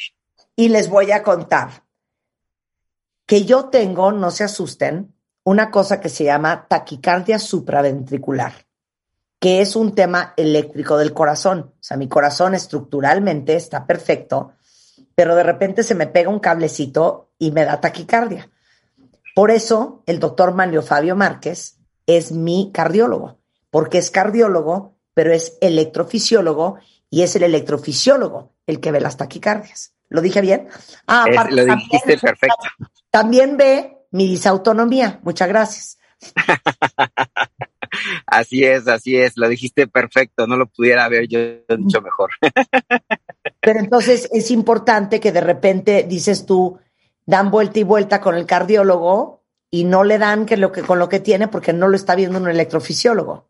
Así es, correcto. Algunas veces llega, llega a pasar que los, que los cardiólogos, bueno, pues piden los primeros estudios, piden el ecocardiograma, que es el ultrasonido del corazón, la prueba de esfuerzo o el holter, y no logran con eso terminar de completar el diagnóstico. Y entonces el pobre paciente pues siente que todavía sigue con las molestias o sigue con las taquicardias, etcétera, las palpitaciones, que generalmente así es como lo manifiestan, hasta que el cardiólogo ya lo refiere con nosotros. Entonces muchas veces pueden brincarse, por decirlo de alguna manera, y llegar directo con el electrofisiólogo si tienen alguna de estas molestias que acabo de mencionar, para poder ver qué es lo que está pasando, poder tener un diagnóstico oportuno y un tratamiento oportuno también. Gracias, Manlio. Ahorita les doy el teléfono de Manlio. Me quiero aventar por la ventana. No. Pao Santos dice, mi papá tuvo un infarto en su oficina, nadie supo qué hacer y mi papá se murió. Se los juro que me dan ganas de llorar. Por eso es tan importante hablar de estas cosas. Eh, dice otro cuentaviente que su vecina estaba con sus nietos, le da un infarto y la señora se muere porque pues no había nadie que supiera qué hacer. Y les digo una cosa, por eso hacemos estos programas, porque salvamos vidas y por eso llevamos tanto tiempo Felipe y yo trabajando juntos aquí, Felipe trabajo también con el equipo de Bebemundo y hemos hecho muchos cursos de manera gratuita para enseñarles a todos. Entonces, empiezo con eh, Felipe. Felipe, eh, todos los que necesitan organizar un grupo para que tu equipo les dé una clase de RCP o Paulina Guzmán, directora de una primaria pública, dice cómo gestiono una capacitación para el personal del colegio en el que trabajo. Bien, nos pueden contactar a través de WhatsApp. El teléfono es 55 27 30 10 37. ¿Sí? Lo que buscamos es que tenemos que comprometernos tanto la población para que aprenda RCP y entre más personas aprendan RCP, podemos hacerle la donación de un DEA. Pero de nada va a servir el DEA si no hay una corresponsabilidad. Ahora, quiero comentarte eh, que este paro cardíaco súbito al que nos estamos refiriendo se presenta en personas que aún tienen calidad de vida. La finalidad es, repito, no solamente hacer que el corazón vuelva a latir, sino que mantenga la calidad de vida. Eso es lo que nos va a lograr el tener éxito en estas campañas. En cuestión, Marta, hemos hablado muchas veces sobre la maniobra para casos de atragantamiento y tenemos testimonios de personas que han salvado a sus hijos gracias a lo que ven. Entonces, esto solamente funciona si nos involucramos. Si un niño o un, joven presenta un paro cardíaco súbito y alguien cercano inicia RCP y hacemos posible que tengan el acceso a un DEA, las posibilidades de sobrevivir son altas, son muy altas para este tipo de eventos. Tres cosas importantes que debe de saber la población en civil. RCP, saber la maniobra para casos de atragantamiento y saber controlar una hemorragia, porque son de las emergencias que no dan tiempo a que llegue una ambulancia o el subirlo a un auto y salir corriendo al hospital. También nos pueden ubicar en el Face como grupo salvandovidas.com gruposalvandovidas.com y nuestra página es www.salvandovidas.com. Oye, entonces, a ver, eh, Acuña, que quiere organizar un curso de RCP, eh, los busca usted y para cualquiera, ¿eh? Cualquiera de ustedes que quiera juntar a sus vecinas, juntar a sus amigos y el sábado que venga el grupo Salvando Vidas y que les dé una clase infernal de RCP a todos, lo pueden organizar con Felipe. Entonces, eh, toda la información está en salvandovidas.com Eh, el Facebook es, ¿cuál es el Facebook? Grupo salvandovidas.com. Grupo salvandovidas.com. Ok, teléfono. Teléfono. 55 27 30 10 37, que es el teléfono de WhatsApp. Ahí nos pueden localizar. Y también, ante una eventualidad, hemos recibido llamadas y los orientamos mientras llegan los servicios de emergencia. Claro. Y, y les voy a decir una cosa. Eh, lo siento tanto, Laura, porque Laura dice su esposo se murió de un infarto a los 39 años. Cuando empezó con los síntomas, lo llevó al Ángeles de Interlomas, estando ahí se desmayó y no lo pudieron salvar. Y ese esos son los minutos que no tenemos, ¿no? De los Así es. Oye, gracias Felipe, pongo toda la información de Felipe, les suplico que tomen el curso de RCP. No importa si tienen hijos chiquitos o no, todos deberíamos de saber hacer RCP, hacer una maniobra de Heimlich para atragantamiento, hacer un torniquete, saber qué hacer en caso de una eh, hemorragia, en caso de una quemadura. Tenemos que saber de primeros auxilios. Gracias, Felipe. Te mando un beso. Cuídate mucho. Gracias, Marta. Manio, no te puedes ir. Nada más una pregunta. Tienes dos minutos para contestarme. Me, me pone un amigo aquí en WhatsApp. Oye, ¿puedes preguntarle al doctor qué pastilla recomienda que te tomas si tienes síntomas de un infarto? Porque un conocido eh, murió hace un par de meses de un infarto. Lo único que puedes tomar en ese momento es la aspirina. Es lo único, porque todo lo demás puede ser contraproducente. Entonces, lo que hay que hacer en ese momento es tomar la aspirina y acudir a urgencias inmediatamente. O sea, no existe una pastilla. No, no hay, no hay. Eso es solamente cuando ya te dio un infarto, ahí sí te dan una que se llama isosorbide, que es un vasodilatador coronario, pero obviamente si nunca has tenido eso y te lo tomas, se te baja la presión al suelo y no te quiero contar. Entonces, no, eso es solamente en prevención ya secundaria, cuando alguien ya tuvo un infarto, esa persona sí debe de cargar siempre con su pastillita de isosorbida en su cartera, en su bolsa, y si le llega a dar el dolor, tomársela y irse urgencias. O sea, pero entonces si hay que tomarse una aspirina, entonces los hombres deberían de traer aspirina siempre con ellos. Pues eh, idealmente arriba de los 45 años, sí, deberías de tenerla por lo menos ahí en tu cajoncito de tu recámara y de tu oficina. ¿Cuál aspirina? La aspirina Protec, la aspirina de 100 miligramos. Bueno, pues metan hoy, señores, una aspirina Protec en su cartera y tráiganla ahí todos los días. Mejor.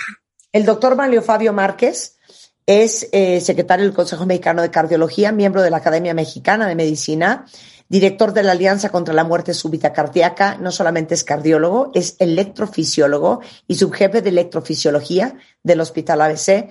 Está en la Torre Mackenzie, en observatorio. Ahí les va un WhatsApp 55 71 21 68 10. Y al consultorio 5276 1207 les pongo todos los datos de Mario Fabio Márquez, de Felipe Hernández, tanto en mi Twitter. Y les recuerdo siempre que en martadebaile.com tenemos un directorio de todos los doctores con que trabajamos en este programa, por si algún día ustedes necesitan un cardiólogo, un neurólogo, un hepatólogo, un gastroenterólogo, ahí están todos. Muchas gracias, Mario. Un gran beso y un gran abrazo. Un placer, como siempre. Cuídense mucho. Hasta luego. Regresando del corte cuentavientes, ahora sí, vayan buscando en este corte comercial en la última versión de su currículum, porque regresando tengo a la cabeza de recursos humanos de Volkswagen México, maestra en recursos humanos, Melissa Pereda, y les van a decir cuáles son los 10 errores más graves en su currículum. Al regresar, no se vayan. Síguenos en Instagram.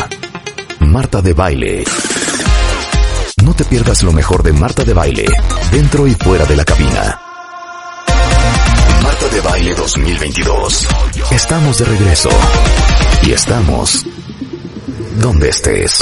Estamos de regreso en W Radio, son las 12.06 de la tarde. A ver, cualquiera de ustedes que quiera un mejor trabajo, subir en la escalera organizacional, que les den un mejor puesto, ganar más. Tienen que poner mucha atención. Espero que ya traigan su currículum en mano porque va a ser bien importante que lo estén viendo o ábranlo en su archivo de Word por lo que vamos a hablar en este momento. Robin Ryan, que es autor de un libro que se llama 60 Seconds and You're Hired, 60 segundos y estás contratado, dice que el 90% de los aspirantes no saben redactar un currículum. Un reclutador le invierte alrededor de 15 segundos a un currículum. Y de acuerdo a una encuesta de Top Resume, uno de los mejores servicios en redacción de currículum del mundo, 79% de los currículums son rechazados por falta de ortografía y falta de gramática. Melissa Pereda, que es de recursos humanos en Volkswagen México, maestra en recursos humanos eh, y gestión de conocimiento por la Universidad Europea Miguel de Cervantes en España, certificada como coach por la International Coaching Community, generosamente vino a compartirles cómo en una compañía como Volkswagen, alguien de recursos humanos como ella, buscan talento. Estos tres datos que acabo de dar, ¿correctos o incorrectos para ti?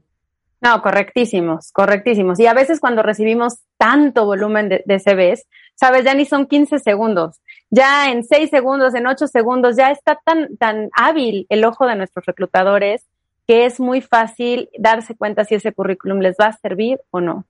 O sea, si ustedes creían que a su currículum se van a sentar con un café y un cigarro en la mano a leerlo un reclutador, párrafo por párrafo, línea por línea, palabra por palabra, así no están leyendo su currículum. Lo están peinando, como dice Melissa, entre 6 y 15 segundos. Entonces, Melissa vino a compartirles los 10 errores más graves que ella ha visto en los currículums y que quiere que no les pase a ustedes cuentavientes. Melissa, arráncate con toda tu sabiduría. Exactamente. Muchas gracias, Marta, otra vez por la invitación. Y vamos a empezar con el básico. Vamos a ir como por la taxonomía del currículum. Cuando tú abres el currículum, ves en la parte de arriba el objetivo, el resumen. Primer error, decir mucho sin decir nada y les voy a leer un ejemplo. Profesional joven con pasión por su trabajo y excelente capacidad de organización y cumplimiento de los plazos acordados, con facilidad de adaptación a entornos cambiantes y clara orientación a objetivos. Marta, ¿tú para qué puesto crees que se está postulando? No tengo ni idea. No sé de qué está hablando. O sea, está hablando. Puede ser lo que sea. Puede ser intendencia, puede ser diseño, puede ser ventas, podría ser alguien de administración. O sea, es totalmente vago. Correcto. ¿Tienes otro? ¿Tienes otro ahí? Sí, pero tengo, ahora te voy a decir el bueno, para que tú identifiques la, la, la, diferencia.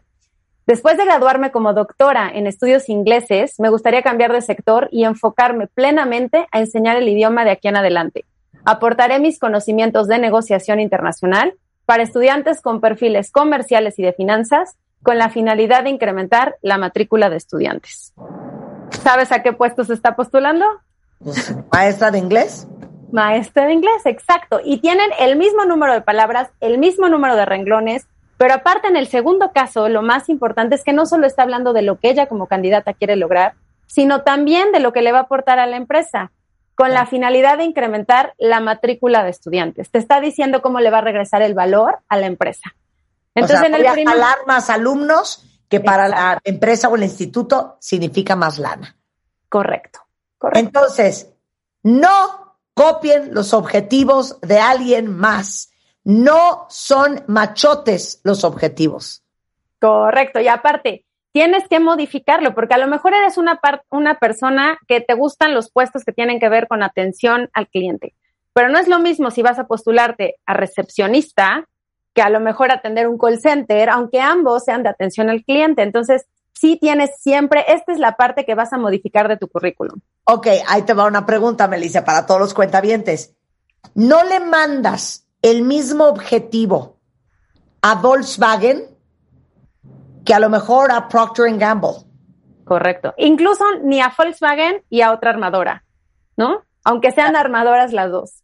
Claro. Entonces, el objetivo tiene que estar personalizado a la compañía, al puesto y al área al que quieres aplicar. Correcto. Y dos partes importantes. ¿Qué buscas tú y qué le vas a ofrecer a la compañía? Y ya, o sea, ya leyeron, ya, ya escucharon, es una frase pequeña, tampoco tienes que echarte un rollo de media página porque ya le restaste a todo tu, tu currículum, ¿no? Claro, ok, me fascina. Entonces, en los objetivos, nada de paja, ser conciso, no solamente explicar lo que tú estás buscando, sino también lo que le estás ofreciendo a esa empresa. Dos, Melissa. Dos, destacar las habilidades que nada tienen que ver con el puesto al que te estás postulando. Vamos a seguir con el de Customer Service. En el currículum, y estos son ejemplos reales de CVs que me llegan, eh, ponen sus habilidades, planeación y organización, elaboración de reportes e informes, habilidad de comunicación y jerarquización de tareas. Yo cuando leo estas habilidades pienso en un asistente, ¿no? Me va a ayudar a organizar mi agenda, las citas, la oficina, entonces, pero ya cuando lees toda su experiencia es de customer service. ¿Y dónde está la atención al cliente, ¿no? La empatía, la comunicación, sí, claro, la comunicación sí es importante, pero ya en el contexto en que me pone todo lo demás, pues no resalta las habilidades que yo voy a buscar para un customer service con lo que ella me ofrece. Nuevamente es otra vez un error de falta de especificidad. Tienes que ser específico para tu puesto, ¿qué haces impresionante? Y de falta de, preparación. Normalmente cuando vas a hacer un CV, ves la vacante y te sientas, lo armas en cinco minutos y lo mandas. No. Lo más importante para hacer tu CV es el tiempo de la planeación. Tienes que sentarte y planear a ver qué voy a poner, de todo lo que he hecho, qué es lo más relevante.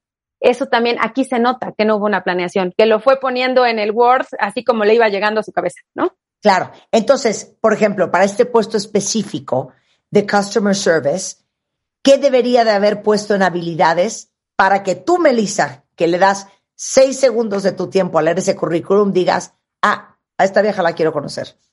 Orientación al cliente, comunicación, si está bien, empatía. No necesitas más.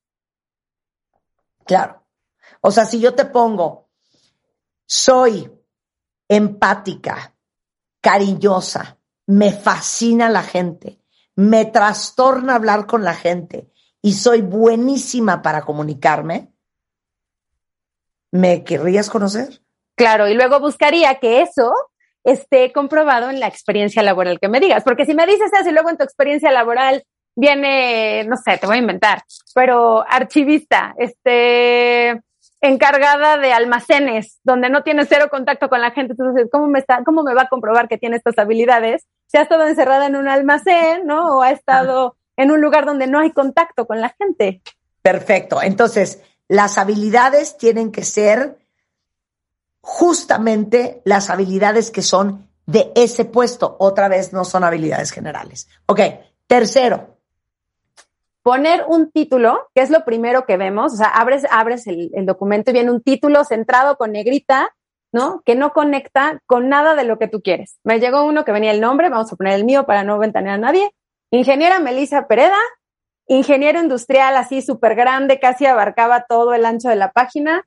1995, Universidad de México, Ciudad de México, México, para que no me quede duda, que era en México. Entonces, yo dije, bueno, ingeniero industrial y más en una carrera como ingeniero industrial que te puedes dedicar a lo administrativo, pero a lo técnico, para la producción. Y cuando leí todo su currículum, era de nivel gerencial y directivo, enfocado realmente en la parte estratégica de distribuidoras de autos.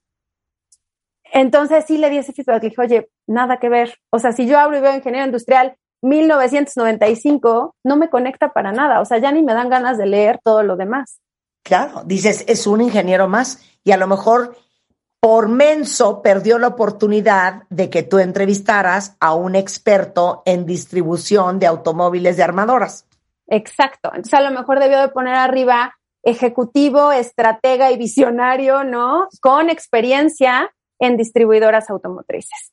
Y entonces ahí ya como que genera esa, esa cosquillita de decir, a ver, entro a ver, la universidad en la que te titulaste, la verdad es que no es relevante.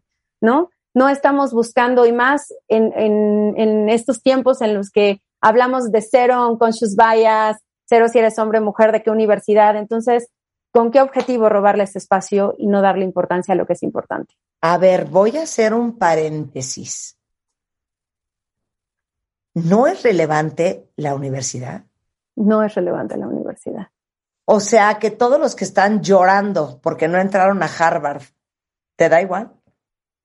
Es que realmente sí, porque así como hay gente muy destacada en Harvard, hay gente muy destacada en una universidad pública en México, ¿sabes?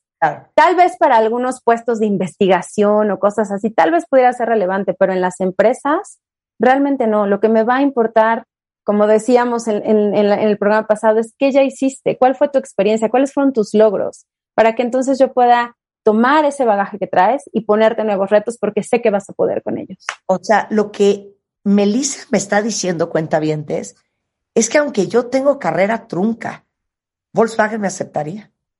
Claro que sí, claro que sí. También claro que hay, hay ciertos niveles, ¿no? si quiero un super No, podría ser tu actuaria, porque fíjate que a eso no le sé. Yo pero creo podría ayudarte en el área de comunicación, fíjate. Por supuesto, y relaciones públicas. Yo creo que lo harías excelente. sí. Qué interesante. Ok, vamos con el número cuatro, Melissa. Usar abreviaturas que en tu campo son comunes, que todo el mundo sabe, pero que probablemente para el reclutador no. Y es que aquí también, eh, antes de, decir el ejemplo, tienes que pensar, hay empresas muy grandes, como lo es Volkswagen, en donde tenemos un sinfín de áreas. Tenemos el área comercial, recursos humanos, la financiera, pero también la producción. Pues claro que tenemos un equipo de reclutamiento en donde tenemos reclutadoras especializadas, la del área comercial, la de las finanzas, y ellas pues ya están muy relacionadas con el lenguaje. Pero si vas a una empresa más pequeña o de un solo giro, ¿no? Pues probablemente solo haya un reclutador que recluta para todo. Entonces no se puede especializar en todo y tienes que ser muy empático en tu comunicación. Entonces, desde el currículum, tenemos un currículum que dice cumplimiento de QBB al 100%. Mejora del CSI del 35 al 72%. O sea, se ve que sí fue mucho, ¿no? Pero no sé de qué me está hablando. CBP, servicio de 68-85 y CBP de ventas del 83 al 90. O sea, hija, no tengo idea de lo que me estás hablando. ¿Alguien sabe cuentavientes que es QBD? Yo iba a pensar químico farmacobiólogo. Ah, no, ese es QFD. Eh, CSI, no, no tengo idea qué es eso. No, entonces, digo, puedo imaginarme que el CSI es Customer Satisfaction Index, pero probablemente no, probablemente sí. Entonces, si vas a poner una abreviatura porque tú piensas que es muy importante y que si pasas el primer filtro del reclutador y llega el gerente o director que lo va a leer que ya está hablando el mismo lenguaje que tú es muy relevante, pues por lo menos ponle entre paréntesis Customer Satisfaction Index o índice de satisfacción del cliente para que entonces el reclutador diga, ah, sí, sí es lo que me pidieron, sí es lo que estoy buscando, y entonces no seas descartado por no saber qué es lo que estás haciendo o qué es lo que ya hiciste, pues. Ok, me encanta. La cinco. La cinco, incluir información que no es relevante. Lo ideal es tener tu currículum en una hoja, ¿no? O máximo en dos. Entonces, si quieres aplicar para un puesto de project manager y empiezas, ¿no? De 2019 a 2021, recordemos que es muy importante poner los periodos, las empresas y el puesto, pero 2019 a 2021, project manager en la industria automotriz y luego tus logros, ¿no? 2017 a 2018, project manager en la industria del retail y tus logros. Y el siguiente, 2015 a 2016, maestra de baile. 2013 al 2014, eh, profesor de idiomas, ¿no? O sea, cosas que no te suman al project manager. Si ya tienes mucha experiencia y ya demostraste en las primeras, pues ya no las pongas. Claro que si es un currículum en el que no tienes nada de experiencia, nada de experiencia más que haber sido estudiante al mismo tiempo que eras profesor de baile, pues sí, porque entonces ahí me habla de tu organización y tu planeación, tu orientación al logro, porque eras estudiante al mismo tiempo que trabajabas. Pero si ya tienes mucha experiencia y ya me dijiste primero todo lo del project management, ya no me hables de pasteles a los 19 años en tu casa, hija. Exacto. ¿No? Exacto. Sí. Entonces, no poner información de puestos o actividades que no son relevantes para el puesto actual. Ahora, perdón, ahorita que hablaste de maestra de baile, ¿se ponen hobbies, Melissa? Mira, los hobbies te sirven ya que estás en la entrevista más que en el currículum. ¿Por qué? Porque si yo estoy buscando a una persona que necesito que entre a trabajar en equipo y que es clave el trabajo en equipo, ¿no? En estas metodologías Scrum que hoy están muy de moda, que es clave y me pone, y cuando, cuando leo en, su currículum me puso eh, jugar, este, no sé, que, es solo, porque ya todo es, eh, me gusta hacer yoga, eh, me gusta caminar, Y entonces yo ahí como que también veo que es una persona muy individual, ¿no? No le gusta, por ejemplo, el fútbol o incluso el ajedrez, que es de dos, pero algo que tenga que ver con la interacción. Entonces, no es algo que desde el currículum se tome mucho en cuenta. Yo te diría, no lo incluyas, porque no es algo que revisemos. Los sistemas de software de hoy en día, que son el mejor amigo de los reclutadores, no buscan esas palabras, no está dentro de las keywords y nada más te quita espacio, ¿no? Pero lo que sí es que vete preparado ahora que hablas de los hobbies y nada más para darles el tip a tus cuentavientes, si vas a aplicar a una vacante que tú sabes que por la naturaleza requiere mucho trabajo en equipo, pues trata también de contarle al reclutador de las cosas que te encanta hacer en equipo, ¿no? Como jugar fútbol, por ejemplo. Claro, me fascina. Ok. Eh, número seis. Número seis, incluir la lista de todas las funciones que tienes, de todas, todas lo que haces y ni un logro, ¿no? Aquí ah. hay unas rápidas, por ejemplo, gerente nocturno. Y bueno, desde el título, ¿qué más da si eras gerente nocturno, matutino o vespertino? ¿No? Eres gerente.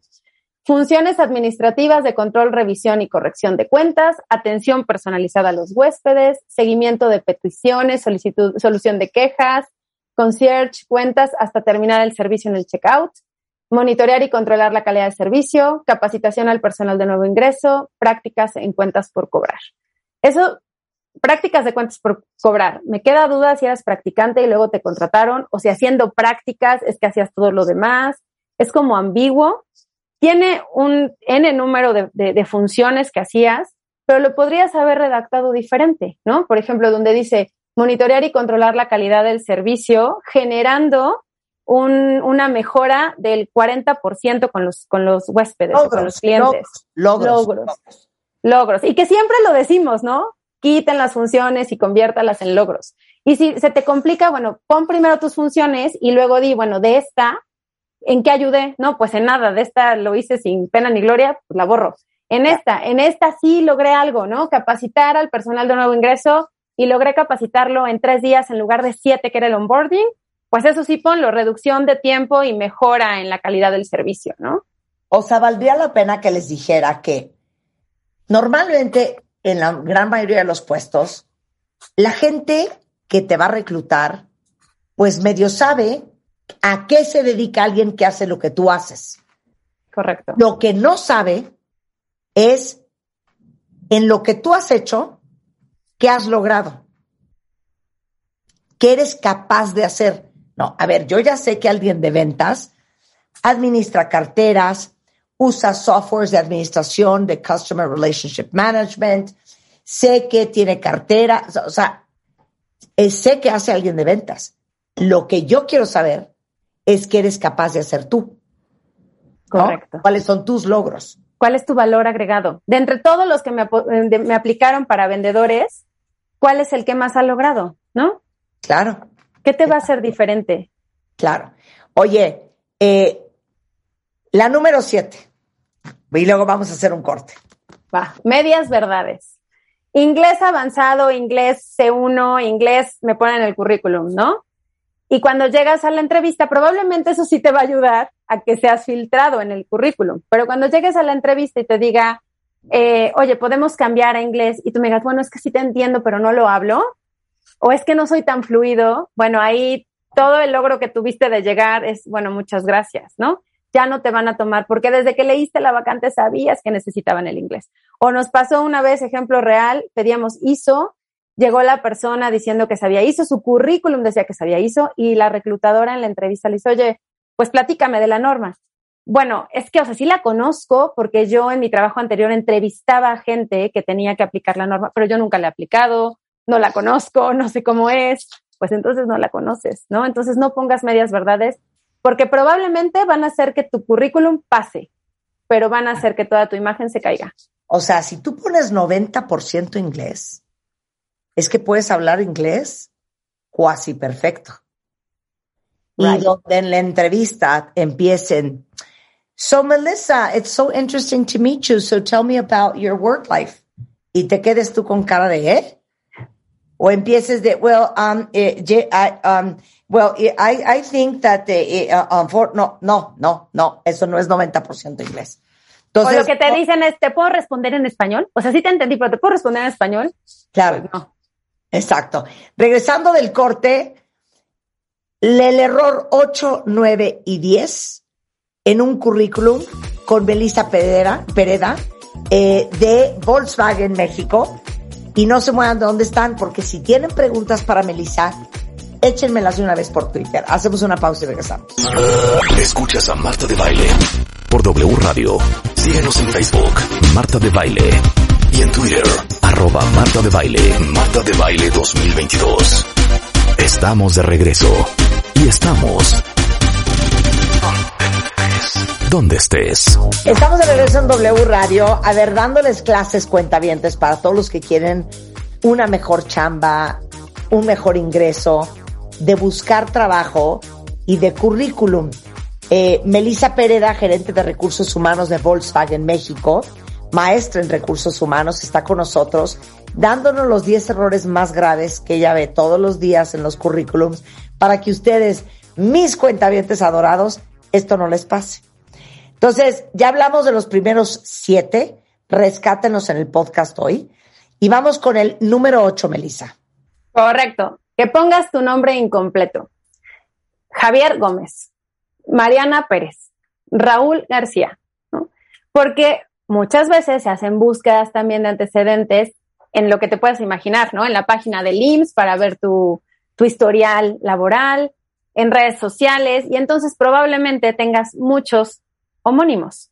Entonces, es importante que pongas Javier Gómez García, Melisa Pereda Nájera, ¿no? Que pongas tu nombre y tus dos apellidos. Y si tienes dos nombres, con tus dos nombres para evitar que en alguna búsqueda vaya a salir un homónimo tuyo con un no, buen, no tan buen background y eso te cueste la chamba, ¿no? Ahora, si te llamas Marta de baile, Claro. Con eso basta, ¿no? Ya no se necesita el segundo. Melina de baile al anís. ya no se necesita. Pero eso es, eso es buena idea. Oye, y hablando del nombre, pienso en foto o no foto. Mira, depende, ¿no? Si estás aplicando al Reino Unido, incluso ya no es legal poner tu foto, ¿no? Eh, si estás aplicando a un puesto que tiene que ver presentadora de televisión, pues de preferencia pon tu foto, ¿no?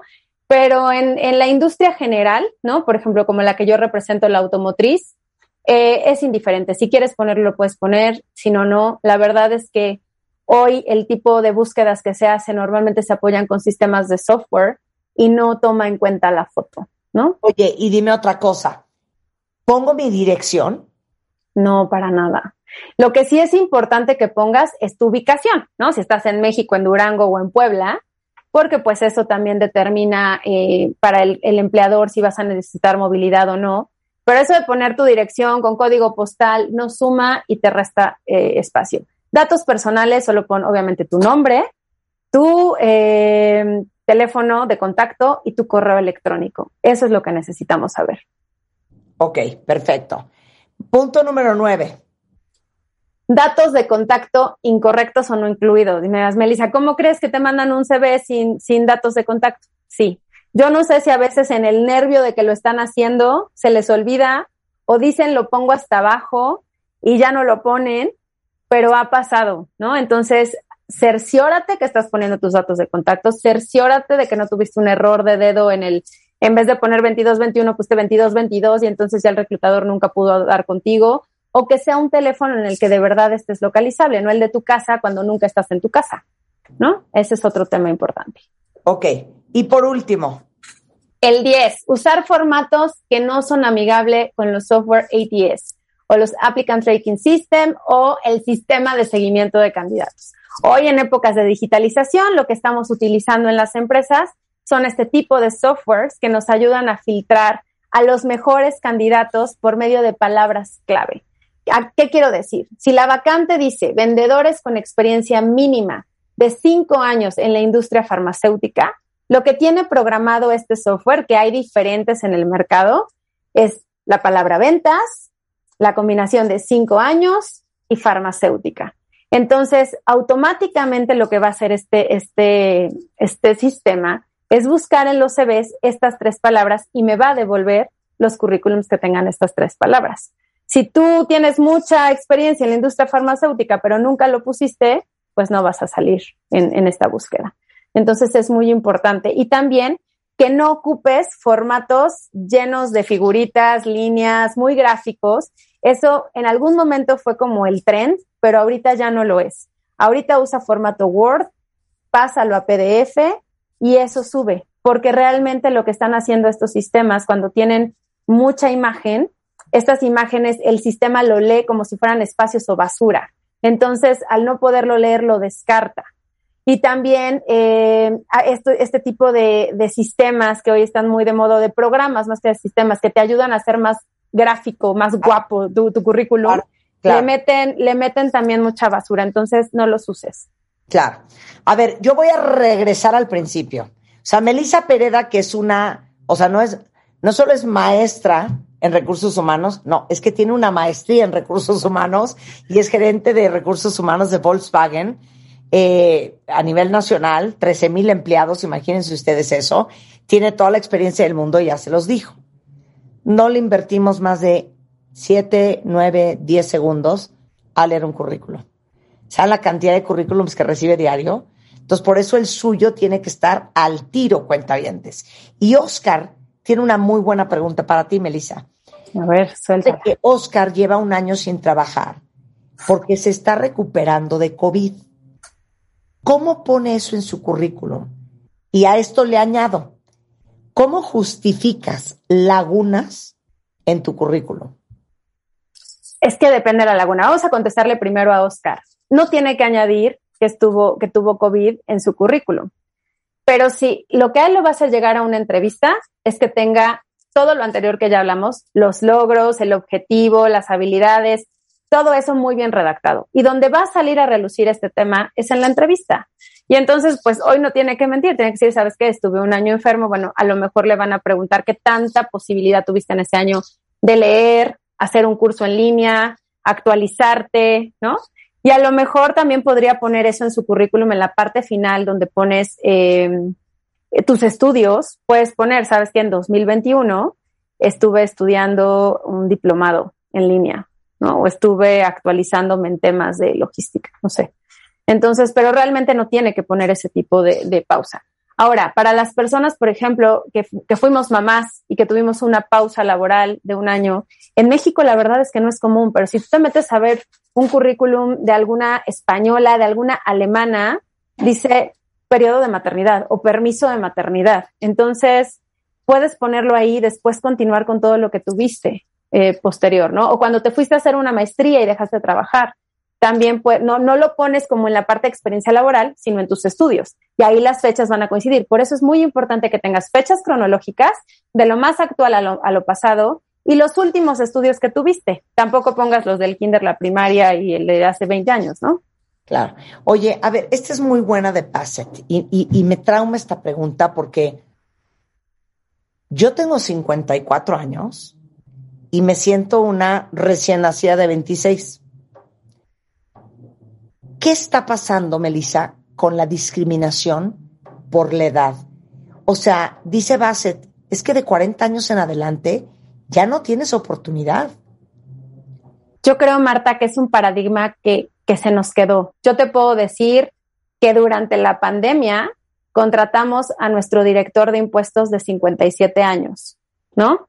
Em, y todos los candidatos, porque era un puesto de dirección, rondaban alrededor de los cincuenta y tantos, sesenta y tantos, ¿no?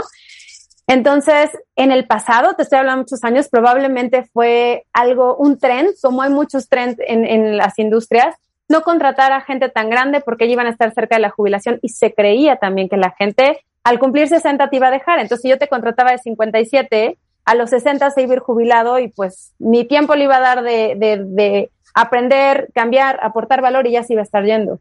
Pero también hoy con, con los años ya que, que, vivimos la gente, la longevidad y todo esto, es, es un paradigma.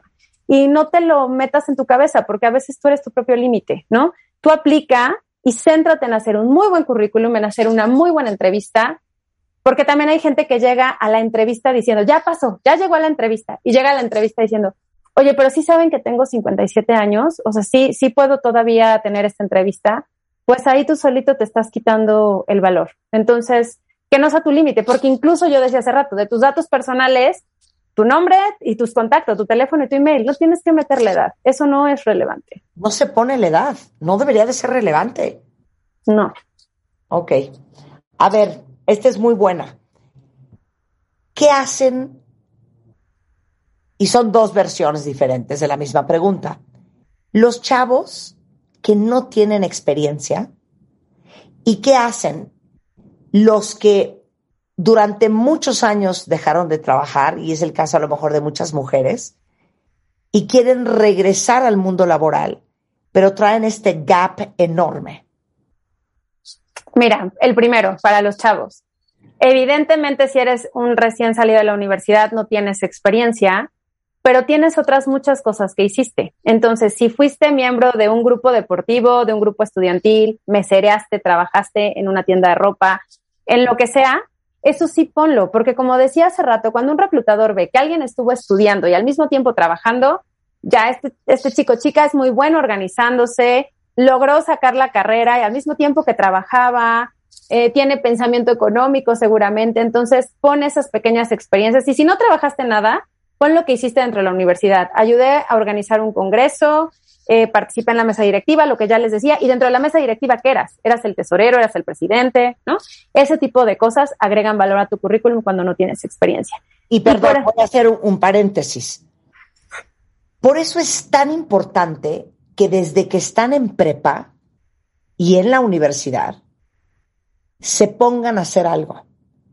Porque cuando sales, si sales con experiencia cero en absolutamente nada, te va a ser mucho más difícil llenar ese espacio. Pero, como dice Melissa, si tú empiezas, fui presidente de la sociedad de alumnos, logré recaudar eh, siete mil pesos para componer las bancas o hicimos una, un, un, evento para donar a niños de una colonia vecina una cierta cantidad de dinero para incentivar los estudios o Trabajé los veranos en la compañía de mi papá, en la tienda de mi papá. Me encargué de la administración eh, y del inventario de la tienda. Todo lo que haces cuenta, porque experiencia no solamente es trabajar en una compañía. Experiencia es la vida. Exacto. ¿No? No lo pude haber dicho mejor, Marta. Correcto. Tienes toda la razón. Y para la gente que tiene espacios muy largos de no haber trabajado y quiere regresar a trabajar? Es que nadie estuvo sin hacer nada, ¿sabes? O sea, algo estabas haciendo. Si fuiste mamá todos esos años, pues sí pon ahí, o sea, las fechas y dedicada al hogar, ¿no? Pero normalmente también la gente que está dedicada al hogar ha hecho algo, ha vendido algo por catálogo con las amigas, este, tuvo un emprendimiento de mermeladas caseras, no sé. Entonces, ese tipo de cosas podrías poner. Y si no, si no es ese caso, que eres, eh, que estuviste enfocada o enfocado en el lugar, algo estuviste haciendo, o estuviste estudiando, o estuviste viajando, o fuiste bloguero, algo hiciste. Entonces tienes que sentarte en esa parte que decía de la planeación, reflexionar qué hiciste y qué puedes poner que aprendiste, no solo técnicamente, porque claro, a lo mejor no tienes experiencia en, em, en no sé, en finanzas, aunque hayas estudiado finanzas, pero si te dedicaste a hacer otra cosa, generaste habilidades y competencias que son importantes. O sea, aplausos para Griselda.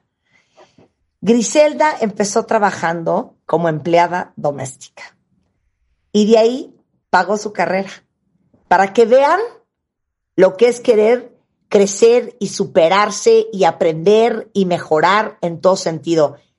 Griselda, te aplaudo Ahora tiene tres años de que acabó su carrera. Solo te faltó decirnos, Griselda, a qué estudiaste.